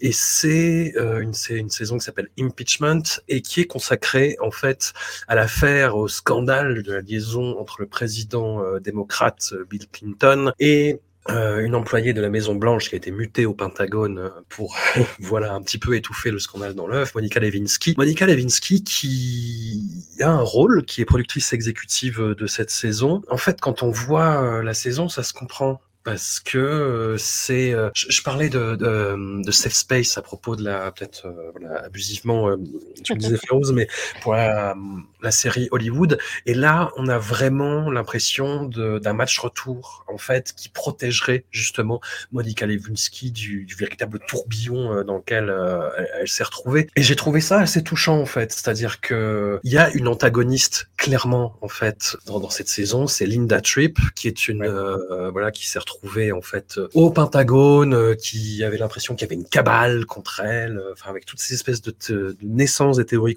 du complot autour du, du couple Clinton, plus ou moins justifiées, on va dire, voilà. Et en fait, Linda Tripp est jouée par une grande habituée des séries et des productions Ryan Murphy, une actrice absolument géniale qui s'appelle Sarah Paulson et qui là est vraiment dans quelque chose qui pourrait complètement se casser la gueule, c'est-à-dire qu'elle est dans un fat suit, qu'elle a une perruque, qu'elle a un maquillage pas possible, mais elle est géniale, quoi. Elle est géniale et hum, ce qui participe de la réussite aussi de cette saison, c'est que ce personnage de Linda Tripp, il est vraiment mais dégueulasse et détestable au possible, parce que pour rappeler, en fait, c'est elle qui a piégé euh, Monica Lewinsky, qui l'a poussée en fait à parler au téléphone dans des conversations que Linda Tripp enregistrait de sa liaison avec euh, Bill Clinton, et c'est elle qui l'a vendu aux, aux fédéraux. Ouais, on va dire ça comme ça. Et c'est- vraiment l'image de la traîtresse, tu vois. Face à Linda Tripp, tu, tu, tu dis son nom aux États-Unis, c'est euh, la poucave. C'est la sale personne. C'est vraiment euh, qui a trahi une amie, qui a poussé une amie à se, à se Elle a livrer. foutu sous le bus quoi. Ouais, c'est ça. Ouais, voilà. Mais, oh non, mais complètement. Mais même sous, sous, sous- sous un char. euh, Ouais, c'est un- ça.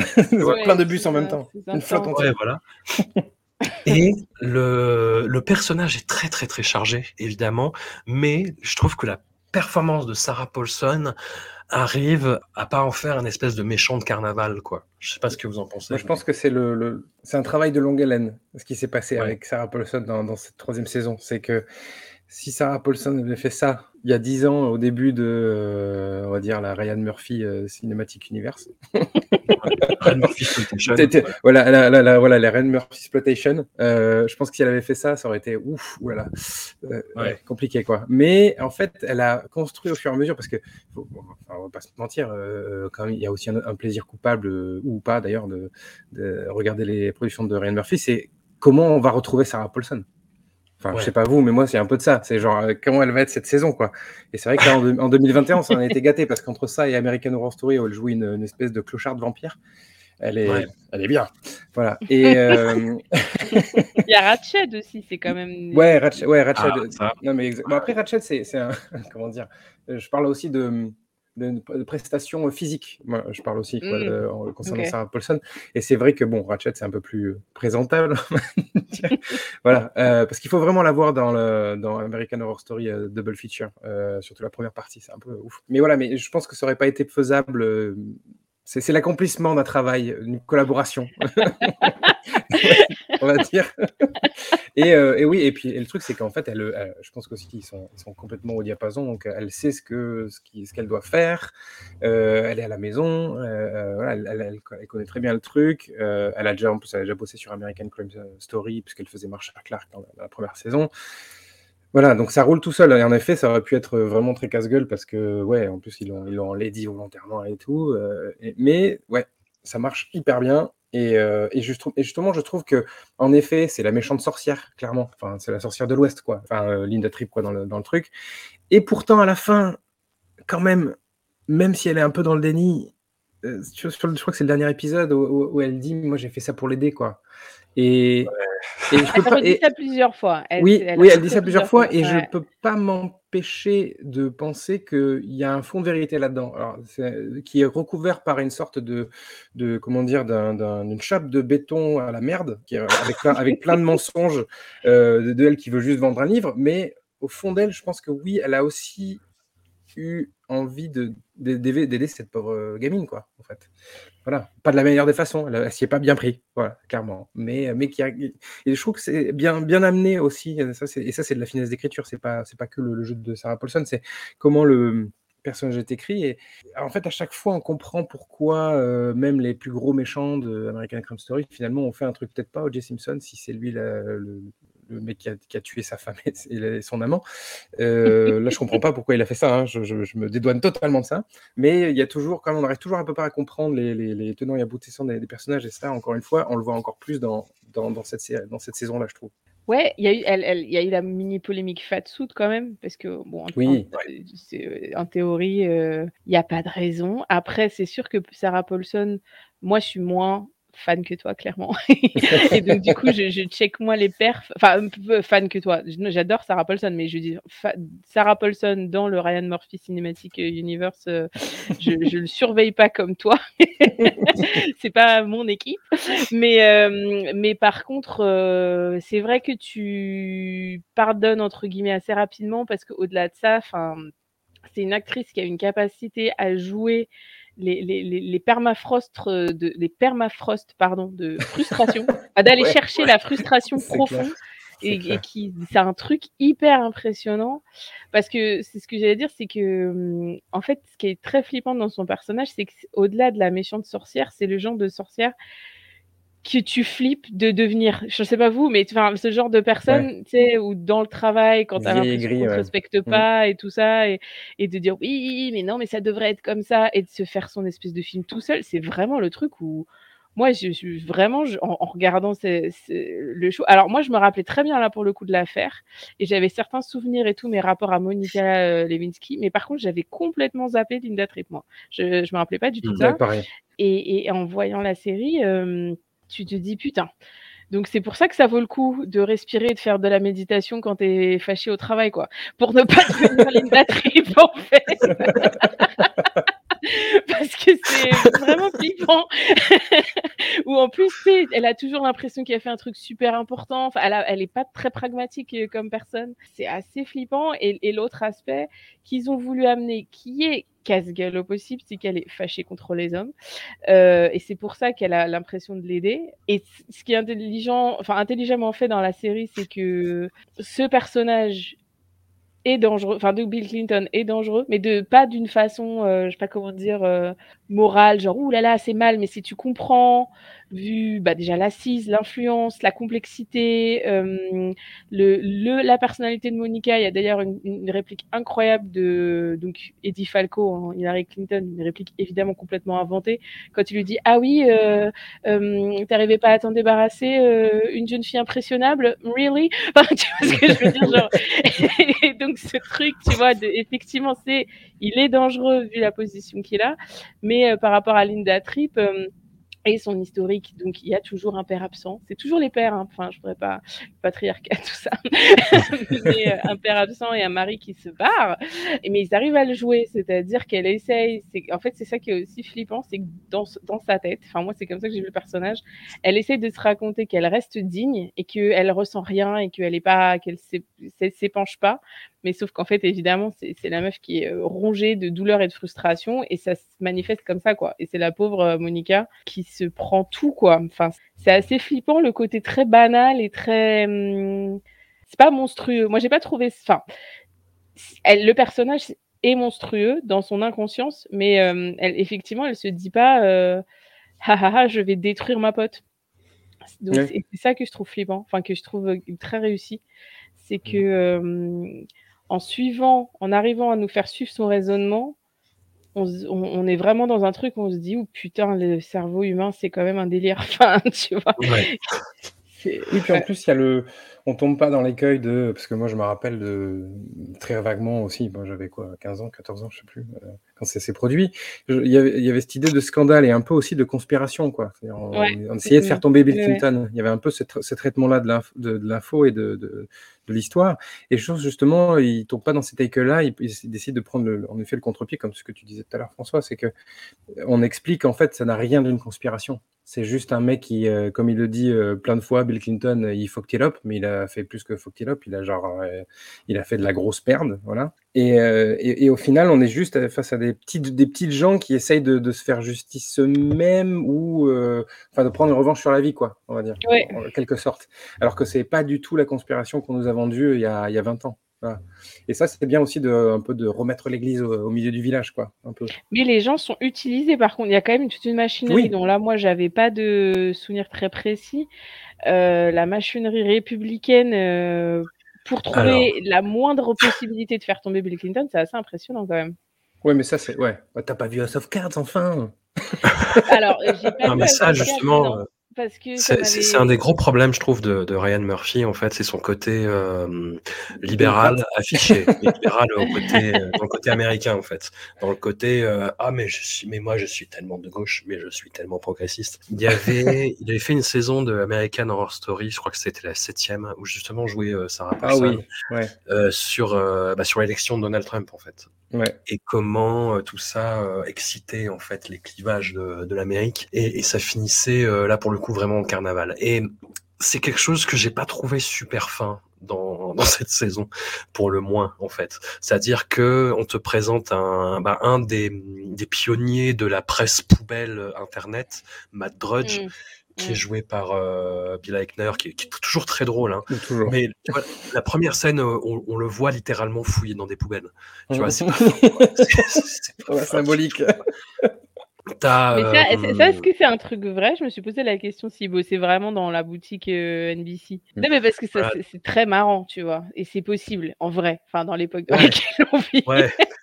Mais bon, là, c'est quand même un peu orienté, on va oui, dire. Oui, oui, oui, oui, oui. T'as euh, Kobe Smulders qui joue l'éditorialiste Anne Coulter, qui est très, très, très drôle, mais dont les scènes ne servent pas foncièrement à grand chose, en fait, si ce n'est montrer justement l'émergence d'une, pour le coup, d'une cabale anti-Clinton, en fait, par euh, tous ces, ces, ces, nouveaux représentants d'une nouvelle scène républicaine euh, avide de sang, quoi, quasiment. Enfin, j'exagère même pas en disant ça, quoi. Et hum, le, le, le seul aspect, je dirais, qui est un peu plus nuancé, c'est comment ils présentent, en fait, les enquêteurs du, euh, du procureur Kenneth Starr en fait. Ça c'est voilà, avec ce fameux épisode qui est complètement dingue où Monica Lewinsky est retenue dans une chambre d'hôtel, voilà, sans savoir si, euh, si elle peut partir ou si elle va être inculpée ou ce, ce qui va lui arriver. Et, ça, cet épisode est complètement fou. Ouais. Et sur les, sur les républicains, je, suis d'accord avec toi, enfin qu'on sent qu'il, même si je trouve qu'il est ambigu en fait, en vrai, euh, Murphy, mais bref, mais, mais ce, qui, est quand même dingue, c'est à quel point ça les occupe, ça a occupé leur soirée, leur week-end, quoi. Enfin, je sais pas comment dire, il y a vraiment un truc, euh, l'investissement que ça représente, c'est ça que j'ai trouvé bien fait, en vrai. C'est sûr que c'est partisan, enfin, même si Kobe Smulder, c'est tellement drôle, en vrai, et qu'il y a quand même un truc. Euh, elle a un discours en plus hyper misogyne et c'est le genre de nana. euh, tu te dis, ah, ça devrait elle, la vie serait sans doute plus simple si j'étais une sociopathe comme ça. Enfin, tu vois ce que je veux dire. Elle représente un peu ce fantasme de, voilà, bah, quand tu veux être sans foi ni loi dans la vie, euh, t'avances de manière très pragmatique. Elle a une forme de mépris sur tous les, les détails un peu euh, sexuels ou quoi. Enfin, comme si elle, sa sexualité était hors sol. Enfin, je sais pas comment dire. C'est intéressant, je trouve en vrai le personnage euh, m'a paru assez intéressant. Mais c'est surtout, voilà, ça occupe un nombre impressionnant de gens pro bono, en plus de leurs occupations qui sont a priori multiples, puisque c'est des working persons. Et voilà quoi. Enfin, tu vois ce que je veux dire? Il y a ce truc de. Ouais. C'est pas dans la conspiration, parce qu'en fait, ce qui est intéressant, c'est que tu vois bien qu'ils moulinent dans le vide jusqu'à temps qu'ils aient une piste, en Mm. fait. C'est Ouais. pas une conspiration euh, diabolique, machiavélique. euh, on va faire ça, ça, ça, et il va se passer ça, ça, ça. Enfin, ça, c'est assez bien raconté, je trouve. Ils sont juste là, en train d'essayer de capter une solution pour euh, juste arriver à leur fin, en fait. C'est quand même assez intéressant. Oui, puis cette idée qui rôde pendant toute la série qu'en fait, euh, on sait juste que Bill Clinton, c'est un cutard et qu'il finira par tomber. Je crois que c'est sur les 3-4 premiers épisodes, on nous explique quand même que bah, c'est depuis, euh, depuis qu'il est en place, en fait, on sait. On sait qu'il fait ça. Donc de toute façon, il n'y a pas besoin de d'installer une conspiration de toute façon pour le faire tomber, parce qu'il il fera la merde de Oui, trop. c'est ça. Parce qu'il y a l'autre personne, en gros, enfin, il y a quand même trois points de vue, je crois, dans. dans... Quatre même. Quatre. Alors, je sais pas qui, pour qui c'est toi le cas, mais il y a Paula Ouais. Jones, euh, Linda Tripp et Monica Lewinsky, et le quatrième de Mathieu, je sais pas. Euh, la quatrième, non, mais la quatrième, c'est la, hum, la militante des années 70 qui s'est faite violer par, euh, Ah par Bill oui, Clinton. qu'on voit, très, très, brièvement, mais il y a oui, ça, oui, un quatrième point de vue. Voilà. Ouais, mais Paula Jones, on voit bien que bah, justement, ils lui ont payé ses avocats euh, et que c'était la question de comment, en fait, Ouais. ils, a- ils allaient arriver à leur fin sur un truc que Bill Clinton amenait de lui-même, c'est-à-dire ses actions. en fait, Ouais, Euh, ouais. On parle euh, depuis le début euh, de, de, de, de perruques et de maquillage. La performance de Clive Owen en Bill Clinton, du coup.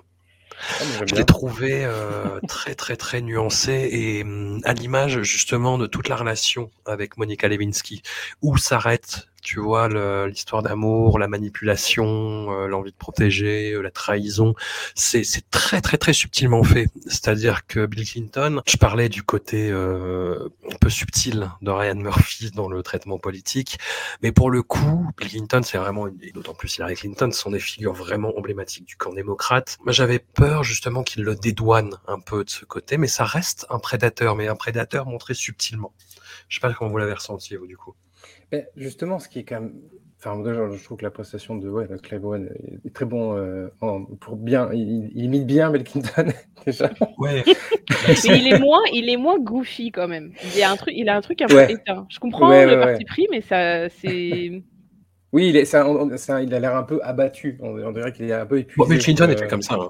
Ouais, mais on pense qu'il est un peu épuisé par sa présidence. Non, moi j'ai enfin, l'image d'un mec un peu rigolard en fait. euh, Ouais, moi vois, mais, Non, euh, non, non, non, non. On a l'image de Boris Helsin qui le fait marrer, mais sinon. Ouais. Le saxophone et tout ça. Non Ouais, bon. Mais euh, non, mais ce qui est bien, c'est que jusqu'au bout, en fait, même quand il s'adresse à sa femme, on ne sait pas s'il lui dit la, enfin, s'il lui dit la vérité dans le sens où, euh, même quand il, parce qu'il y a un moment, euh, espèce de moment de bravoure où il, lui dit, en gros, euh, je suis vraiment désolé. Enfin, on a l'impression que c'est la plus grosse excuse qui puisse lui sortir et que ça, le pèse et qu'il se, se délivre. Même ça. J'arrive même pas à savoir si en fait il y croit lui-même. Et je je trouve que c'est hyper bien fait justement, cette espèce d'ambivalence sur euh, est-ce que depuis le début il sait très bien ce qu'il fait, il en a rien à foutre parce que c'est le mec le plus important du monde à cette époque-là, euh, et que de toute façon, que ce soit sa femme ou que ce soit une pauvre stagiaire, ce qu'il veut, et jusqu'au bout en fait. Ou alors est-ce que est-ce qu'il a des remords ou pas? J'arrive toujours pas à savoir en fait. Bah, ce que je trouve intéressant, moi, moi pour moi, euh, il est vraiment emmerdé de s'être fait choper. Oui, ça c'est je sûr. sais pas si c'est emmerdé de, de, enfin, parce que ce qui est intéressant dans le fait de le montrer, comme tu dis, un prédateur nuancé, mais en fait, je, ça hum, interroge, même si lui, il a un, un poste en première ligne euh, du monde libre, n'est-ce pas? Mais ça montre comment tu deviens prédateur et sociopathe et comment tu t'anesthésies émotionnellement quand tu as les moyens de le faire. En Mm. fait, enfin moi je sais, c'est comme ça que j'ai j'ai vu le truc et euh, parce que si tout le monde derrière te soutient, on, on voit très bien aussi il y a une forme d'ambiguïté dans le couple euh, quand avec cette anecdote où apparemment Hillary Clinton était sortie avec un pompiste. Alors ça, je sais pas si c'est vrai, j'ai pas checké, mais mais c'est trouvé ça très malin. Et, euh, et ils en auraient discuté avec, entre Bill et elle et euh, elle lui aurait dit mais si j'avais épousé ce mec-là, il serait président. Euh, Oui. Où en fait le mec incarne son drive à elle, je sais pas comment dire, sa pulsion de pouvoir à elle qui est empêchée en tant que femme et donc en fait elle elle elle l'anime. Alors il y a le côté un peu marionnette. Après on voit bien qu'il est plus que ça parce que c'est un animal politique, c'est assez bien montré aussi. Mais du coup, ça va forcément avec le fait de se couper un peu le système nerveux émotionnellement. Enfin, en tout cas, moi, c'est comme ça que. Parce qu'il y a pas mal de. Tu vois, là, pour le coup, Succession, je trouve ça raconte vachement ça. Que c'est hum, comment on voit littéralement avec les enfants comment tu fabriques des sociopathes. Mm. Parce que certains enjeux de pression, de pouvoir, de représentation entraînent certains comportements qui font que les gens après ne savent plus fonctionner que d'une certaine manière qui est fondamentalement euh, violente en fait, enfin quelles que soient les manifestations. Mm. Et surtout là, enfin c'est assez bien montré effectivement quand on voit le l'éventail de différentes femmes et effectivement une allusion à un viol sans équivoque puisque pour le coup euh, Paula Jones c'est une agression sexuelle. Mm. Si, si on en a un. Et euh, Monica Lewinsky, a priori, c'est pas une agression sexuelle, c'est juste une relation avec emprise. Sauf que voilà. Et il y a euh, une affaire de viol qui, je crois, à ce jour euh, irrésolue, euh, qui, qui traîne dans ses, dans ses, comment dire, comme une casserole. Mais voilà, enfin, ça reste basé sur le même mode de fonctionnement où tu te sers quand tu as envie et, et tu profites de ton ascendant pour le faire. Mm. Et a priori, t'en as rien à foutre. Enfin, tu vois, émotionnellement, t'es déconnecté. Et on le voit bien d'ailleurs dans leur couple avec Hilary. Enfin, moi, c'est comme ça que j'ai ressenti le truc aussi. Où leur forme d'amour, enfin, ou en tout cas, ce qui les lie, qui en fait paraît sincère, mais c'est intellectuel, euh, un truc de hum, connivence. Mais ils sont pas très expressifs affectueusement ou tendres l'un envers l'autre. Enfin, c'est mis en scène euh, où ils se captent, euh, mais où ils se démontrent pas qu'ils s'aiment. Oui, c'est une sorte de. c'est- Il fonctionne plus comme une équipe, en fait. Enfin, en quelque ça. sorte, quoi. C'est une, une, euh, comment dire, un duo qui marche, quoi. en Ouais. fait. Ouais. Quid de, de Benny Feldstein dans le rôle de Monica Lewinsky, du coup, qui est l'enjeu principal de cette saison, en fait, parce qu'on parle, on a parlé de tous les autres personnages sauf d'elle, mais ça reste le vrai enjeu de cette saison. C'est, euh, bah, comme je le disais, faire le match retour et euh, montrer tout ce qui lui est arrivé sur la gueule et comment elle s'en est sortie finalement, euh, Moi, je me demande. euh, avec beaucoup de courage et d'abnégation, quoi. Je me demande dans quelle mesure euh, la vraie Monica Lewinsky était une oie blanche. Parce que on nous la, on nous la présente quand même comme une euh, jeune fille extrêmement naïve dans la série. Voilà. Et pas oie blanche, naïve, ouais. Non, oui, naïve, oui, c'est euh, vrai, pas, immature, euh, Ouais. complètement. Ouais, mais en même temps très, euh, très compétente, très intelligente. Oui, professionnellement parlant, mais euh, immature euh, émotionnellement parlant aussi. Ouais, ça, je suis Euh, que c'est vrai. Sincèrement, voilà. c'est un instinct. euh, mais après, bon, c'est absolument Après, elle était très jeune. Hein. Elle était Mais c'est ça. jeune, ouais. Elle Ouais. était super jeune. Enfin, Je sais pas, du coup, je me demande euh, si, euh, quelle est, si on se rapproche de la vérité ou pas euh, sur ce euh, parti pris, en fait, pour la, présentation qu'ils en font dans la série, en fait, je- j'en sais rien. Dans tous les cas, euh, Binnie Feldstein, elle joue très bien, euh, je trouve qu'elle elle s'en sort extrêmement bien. Si, enfin, elle fait, elle fait extrêmement bien ce qu'on lui demande, quoi, voilà, pour le, pour le, le job de, de jouer une jeune fille naïve émotionnellement. Bah, moi, j'ai trouvé ça vraiment touchant parce que hum, moi, je me même moi à l'époque, je me rappelle très bien avoir eu été traversée par des pensées genre, euh, mais attends, je comprends pas, euh, elle est moche, euh, Monica Lewinsky. Enfin, tu vois, c'est vrai, objectivement, ça, ça, hum, allait aussi, avec sa double condamnation entre guillemets d'être exposée et en plus, c'est classique, ce truc dans les accusations de viol ou d'agression sexuelle, genre, bother, quoi. est pas baisable, quoi. Enfin, tu vois. Ouais. Euh, déjà, en plus, rétroactivement, enfin, moi, de toute façon, je trouve que j'étais un peu vieille conne sur plein de trucs étant ado, donc euh, je, voilà, je, je, je condamne ma pensée de l'époque. mais, euh, mais par contre, ils ont été malins de le jouer. C'est pas tant, enfin, moi, je trouve que c'est une comédienne. Euh, hyper charismatique mais euh, là pour le coup elle elle est vraiment grosse elle a pas besoin de fat suit enfin tu vois et il y a ce truc où a priori elle a rien de valorisant socialement et où tu te dirais pourquoi un mec comme ça va y aller. Mais avec ce truc décomplexe que tu as quand tu es une enfant grosse, avec son histoire familiale, etc. Enfin, voilà, ça, c'est pour ça que je te dis honnêtement, son état d'esprit de jeune meuf de 20 ans, euh, je le comprends tout à fait. À la merci d'un mec comme ça, parce que c'est impressionnant pour tout le monde, euh, un président. en vrai. Enfin, tu vois. Oui, oui. Ça, non, mais je veux dire, ça hum, contribue à renforcer la naïveté, je pense. Tu, tu, la moindre parole ou euh, on le voit bien, c'est un regard échangé euh, au, détour, au détour d'un couloir qui, qui lance le truc. Enfin, bon, ça évidemment, ils l'ont forcément dramatisé, mais euh, c'est très bien fait parce qu'en vrai, ça, on sait tous que ça suffit. Si tu vois, quand tu tu commences dans tes premiers jobs, le chef dit que c'est bien, tu es tout content et tu rentres et tu dis le chef a dit que c'était bien. Alors imagine si ton chef c'est le président des États-Unis et que euh, et qu'il a décidé que tu étais que t'étais digne d'intérêt, exceptionnel, etc. Qu'en plus il se confie et tout. Enfin non, moi je ça c'est quelque chose que je trouve tr- vraiment très juste. euh, Mm. Dans le traitement. Et c'est pour et c'est pour ça que enfin moi la, réplique de j'ai plus la réplique en anglais en tête mais de Hilary quand elle vraiment elle lui dit tu prends une jeune fille impressionnable et tu comprends pas pourquoi elle lâche pas l'affaire. Really? Enfin tu vois? Parce que elle elle le sait elle comprend. Enfin c'est vraiment euh, ça c'est très très juste. C'est très très très juste. Lui c'est très bien ce qu'il fait aussi en fait. Il sait très bien à qui il déverse ses états d'âme et ses besoins et ses et son besoin de réconfort et et tout Ouais. ça quoi. C'est ce qu'il fait En termes de dramatisation, il y a juste un petit truc qui m'a fait tiquer, c'est les, deux scènes de confrontation euh, de Monica Lewinsky puis de Linda Tripp face au, un jury, en fait, voilà, en présence des membres de la commission euh, Ken Starr. Et t'as l'impression que les scènes sont vraiment rédigées, enfin voilà, je reviens sur cette idée de safe space, mais pour, euh, pour vraiment te dire les intentions de la série, quoi. C'est-à-dire que t'as as spontanément des membres du jury qui disent, mais euh, à Monica Lewinsky, mais euh, voilà, ma pauvre, mais ce que vous avez enduré, oh là là, mais c'est terrible. Et les mêmes vont dire à Linda Tripp, mais quand même, vous l'avez trahi, vous êtes un peu dégueulasse. Mais c'est pas vrai. En plus, non, les membres du jury à, à Monica, ils lui disent Mais vous tapez un homme marié euh, vous Il y a une qui dit ça. Ah oui, Oui, d'accord, mais bon, Ouais. ça pose et quand même un cadre. euh, Non, il y a une- tu vois. Il y a une qui pas- dit ça et puis il y en a une autre qui dit derrière Ouais, Linda Tripp, euh, quelle connasse. Enfin, tu vois, Oui, ça- mais ça, euh, voilà, Linda Tripp qu'elle connaît. on a l'impression qu'on est face après, à un, comment dire, un panel de, de spectateurs, de téléspectateurs qui ont, qui ont dû voir un épisode test en fait. C'est un peu ça. C'est- un peu genre, vous voulez voir quoi Alors, qu'est-ce que vous voulez voir? Bon.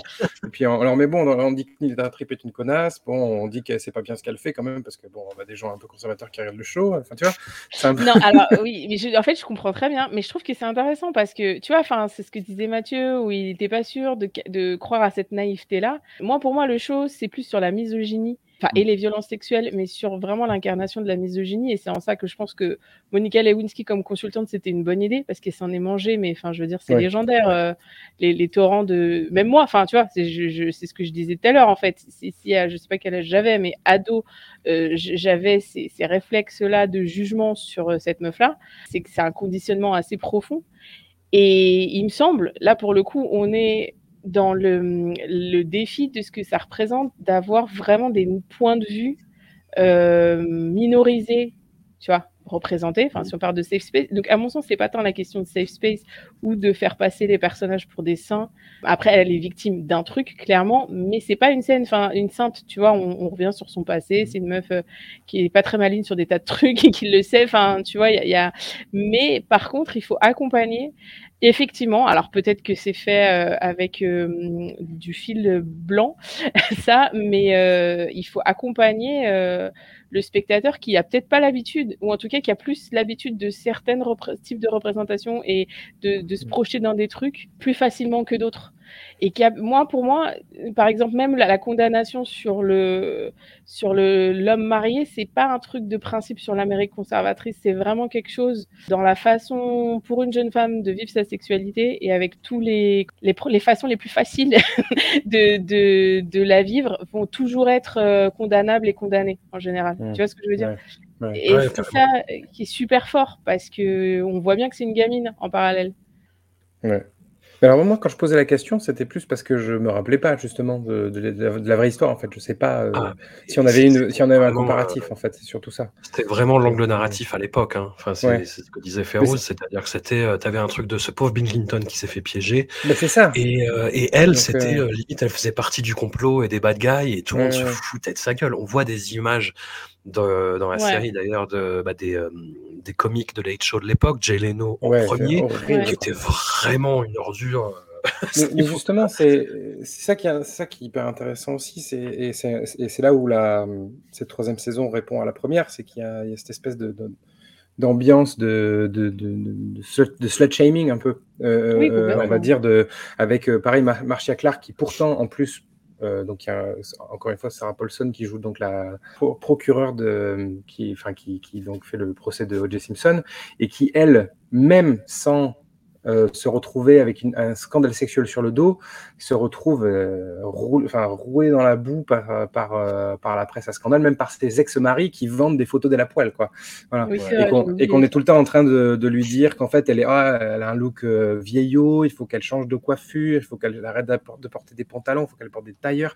Il y a toujours, cette- elle est scrutée constamment pour dire qu'en fait, tout ce qu'elle fait en tant que femme, c'est pas bien. Et on a ça aussi encore plus justement dans, dans, euh, dans Impeachment, quoi. Et euh, c'est aussi pour ça que je voulais regarder cette série, parce que je me disais, enfin, enfin on va peut-être traiter avec, dans l'époque dans laquelle on est, on est dans un post-MeToo, et que c'est le moment, en fait, peut-être, de revenir sur ce truc-là, et de voir comment euh, ben, Monica Lewinsky s'est fait euh, traiter comme une, comme une salope, alors qu'en fait, bah, c'est juste une, comme je disais, une meuf naïve qui, qui en effet, bah, il y a le président des États-Unis qui lui a fait un clin d'œil, quoi. Tu vois Bah oui, Et que ça. ça suffit.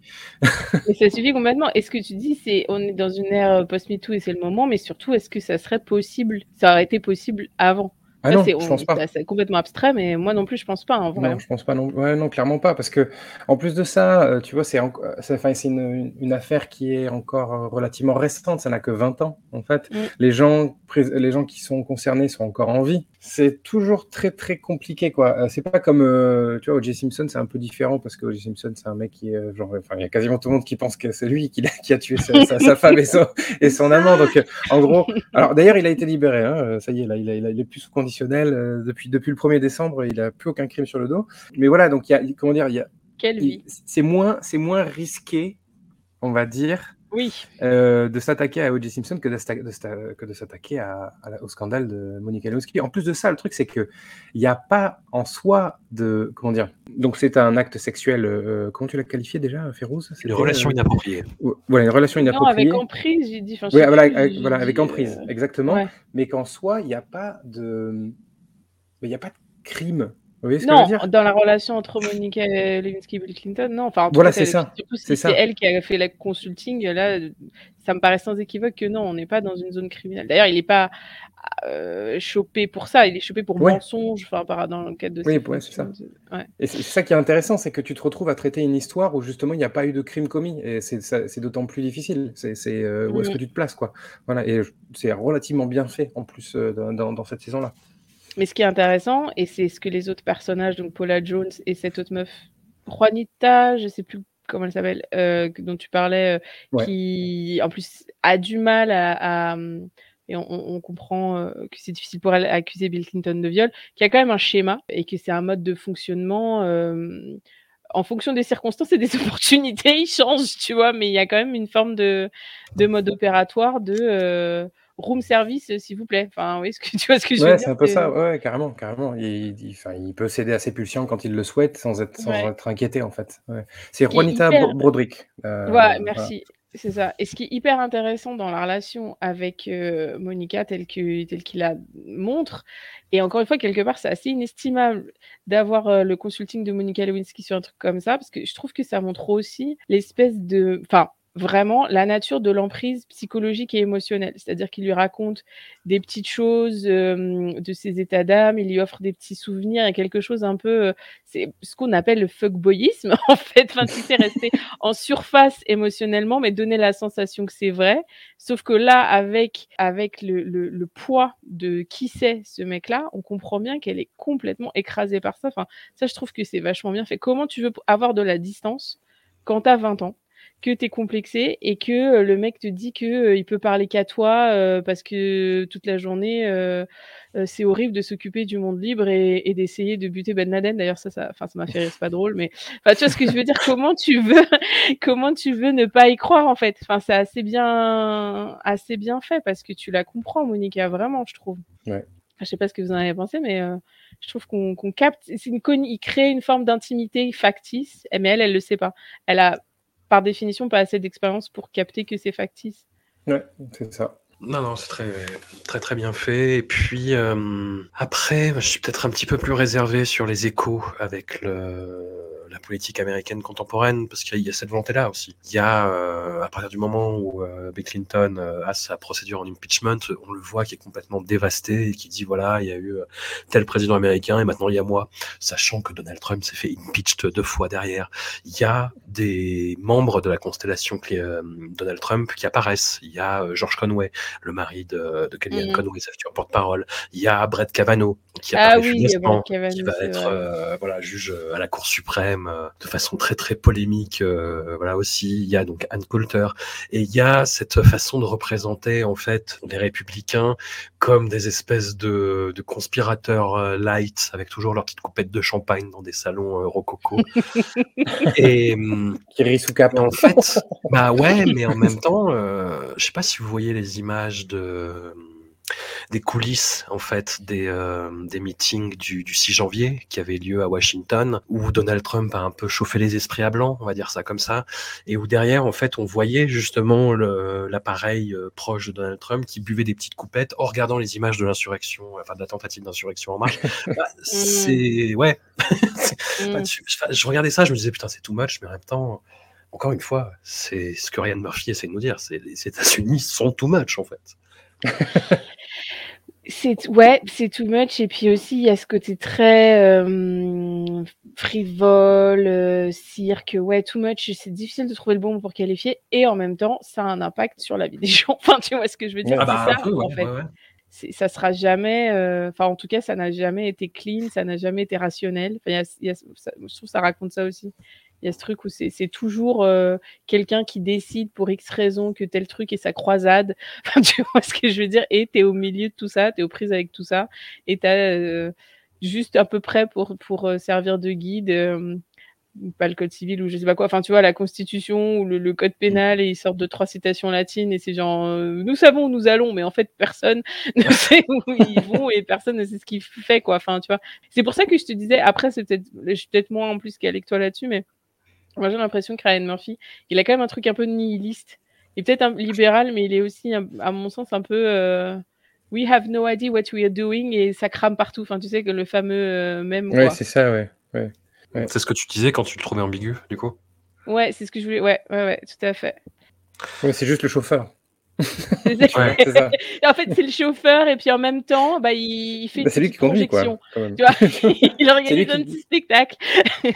Non, mais c'est ça, enfin, c'est le chauffeur et puis c'est lui qui conduit le camion citerne qui va envoyer dans un, un grand feu, quoi. Donc, euh, Ouais. voilà. Mais, euh, il y a quelque chose comme ça, effectivement. Et un truc qui m'a fait peur aussi, mais que j'ai trouvé euh, assez habile sur la fin, c'est on est dans des sphères, euh, voilà, on n'est pas, on n'est pas dans la classe moyenne, hein, on est dans les classes supérieures euh, assez nettement. hein. Même euh, le personnage de Monica Lewinsky, tu vois, elle a toujours des, des, des purs apparts, des purs jobs, euh, etc. Et il y a juste un personnage qui, qui déteint dans ce décor, c'est celui de Paula Jones. Oui. Donc Ouais. cette, euh, cette femme qui l'accuse et euh, qui vient d'un milieu euh, vraiment euh, pas aisé du tout pour le coup, avec son mari qui est euh, joué par Tara Killam, un ancien euh, membre du Saturday Night Live d'ailleurs, qui le joue euh, vraiment mais en mode euh, redneck, euh, bas du front quoi. Ouais, hargneux, ouais.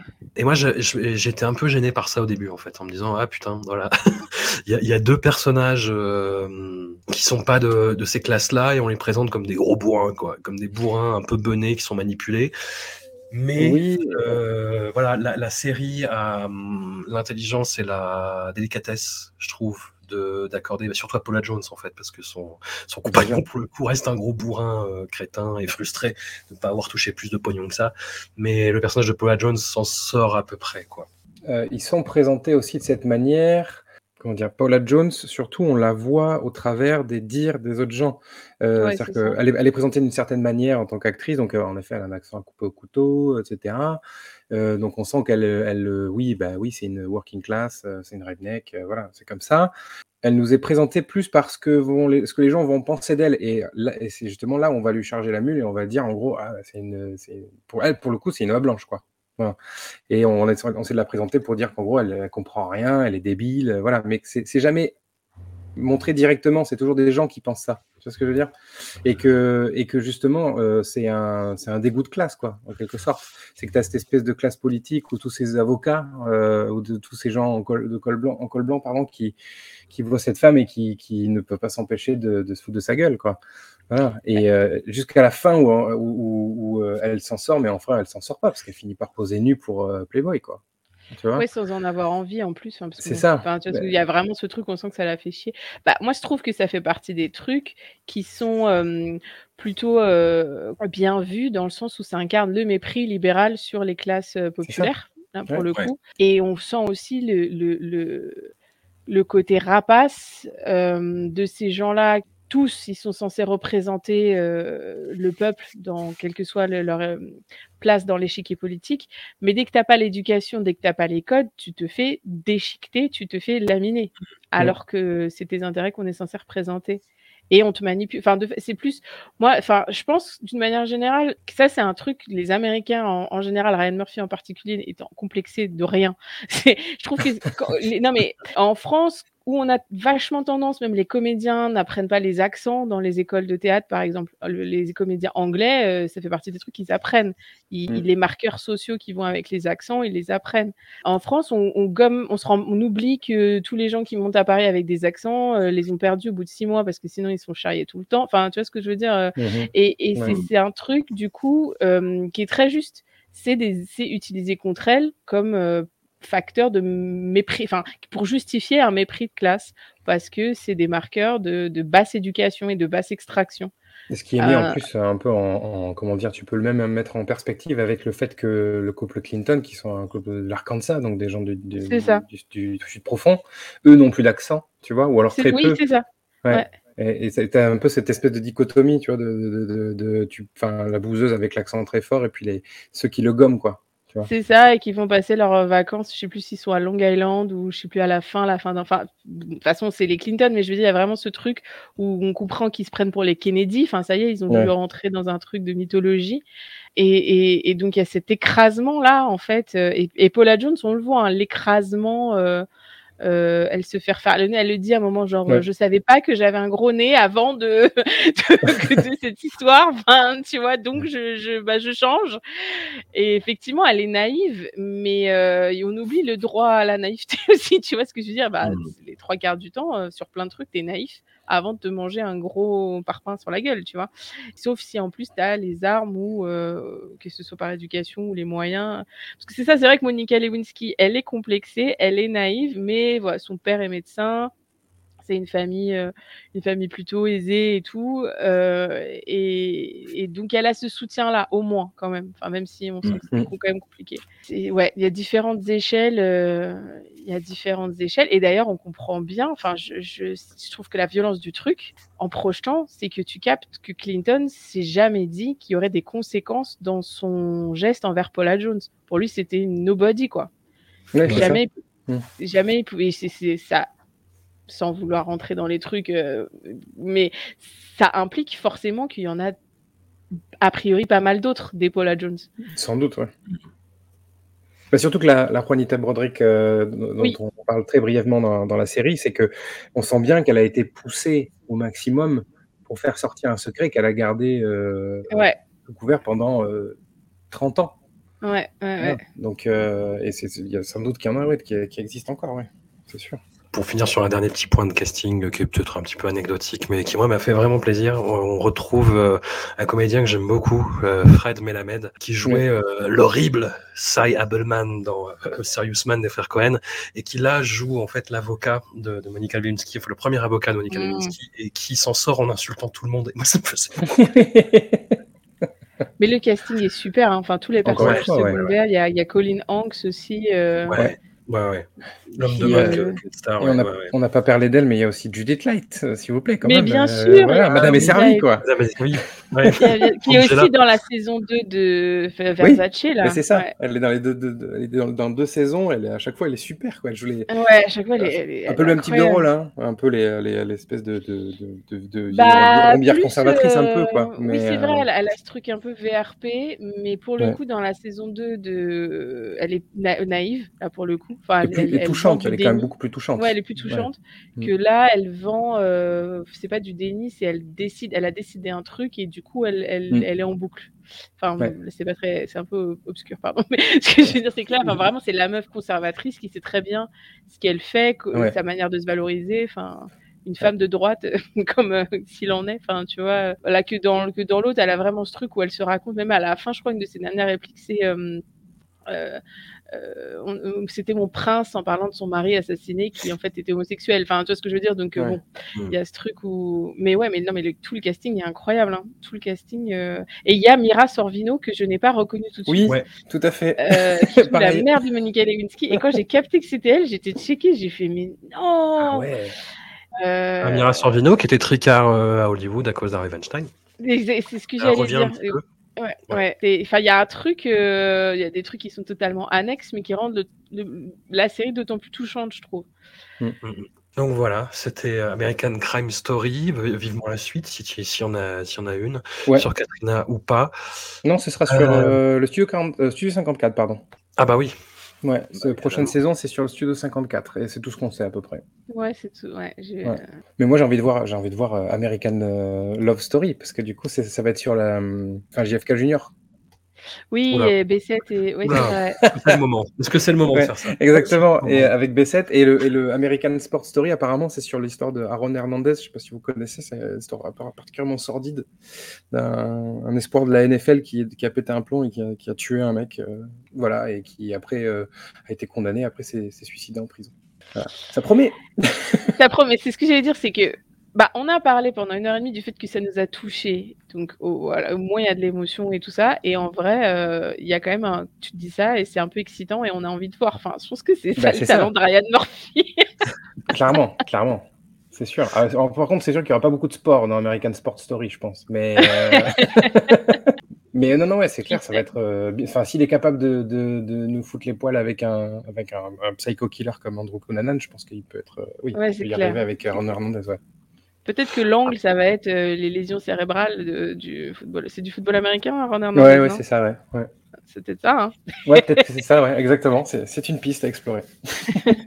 Après, moi, je trouve que c'est une anthologie, euh, American Crime Story, qui a un peu cassé euh, la malédiction euh, de- des productions Ryan Murphy, où il y avait un départ sur les chapeaux de roue à chaque fois, Oui. et où ça se euh, finit par pédaler dans la semoule et à complètement partir en sucette dans les derniers épisodes. à plus savoir quoi raconter, comment le raconter, pourquoi le raconter. Et là, ouais, je sais pas, il, il y a vraiment une ligne directrice, un propos, de l'émotion qui se dégage euh, sur, la, sur la longueur. Euh. Est-ce que c'est pas parce que c'est des, des limited series, mais non, parce qu'en fait c'est le même nom d'épisode, donc ça change rien. Après, en, après, en même temps, euh, de- enfin, François, quand même, quand ça se part en sucette totale sur American Horror Story, c'est hyper plaisant. Oui, mais justement, moi, la saison, euh, la saison 7, je crois, sur euh, l'élection de Donald Trump. Ouais, euh, celle-ci était pas euh, terrible, J'étais mais j'étais euh, dans l'eau. Bah, bah, ça démarre super bien. oui, ça démarre super après, bien. euh, Ça se c'est- casse la gueule. Ouais, ouais, ouais. Malgré Sarah Paulson, qui est très bien. Tout à fait. Férouz, où est-ce qu'on peut te, te retrouver? Où est-ce qu'on peut me retrouver? C'est ça la question, pardon. Oui, alors pas géographiquement, mais euh, sur, euh, c'est ça. Au Virgin, au Virgin Megastore, Après avoir apparemment. parlé Euh, de, de, de serial killer pendant une heure et demie, voilà. tu me demandes Où est-ce que la police peut te contacter si besoin J'ai Voilà. des doutes, tu comprendras. Euh, non, non, mais donc sur, les, sur le site des écrans terribles, que je, dont je dirige la publication avec, avec grand plaisir. Voilà, principalement là qu'on peut me retrouver. Et sur Twitter aussi, parce que j'y suis encore. Mhm. Mais jusqu'à jusqu'à nouvel ordre. Voilà, hein. je sais pas où est-ce qu'on peut vous retrouver, vous. Bah, pas sur Twitter, Mathieu, du non, coup. plus, mais, plus euh, sur Twitter, non. Ouais. Mais sur Facebook, au euh, revoir. ajoutez-moi. Ouais, voilà.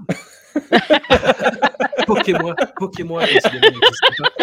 Ça existe encore à l'époque mm, je- Non, je crois pas. Je crois pas. J'en sais rien. C'était une bonne J'ai jamais compris, de toute façon. L'époque Ouais. L'ép- L'époque, mais, euh, l'apostrophe, c'est ça L'époque? Ouais. Oh. Je n'ai pas compris Vivement, l'époque. la, vivement la, la, la limited series sur Facebook. C'est- Oui, c'est ça. Ouais, mais je pense que ça va arriver. Ça finira par arriver, je pense. Mais qui va interpréter euh, euh, euh, Mark Zuckerberg? Sarah Paulson, je pense. Mais euh, Ah ouais, elle a vendu. J'ai envie de voir ça. Eh ben, un grand merci à vous et au plaisir. Merci, Ben, salut. Merci à toi.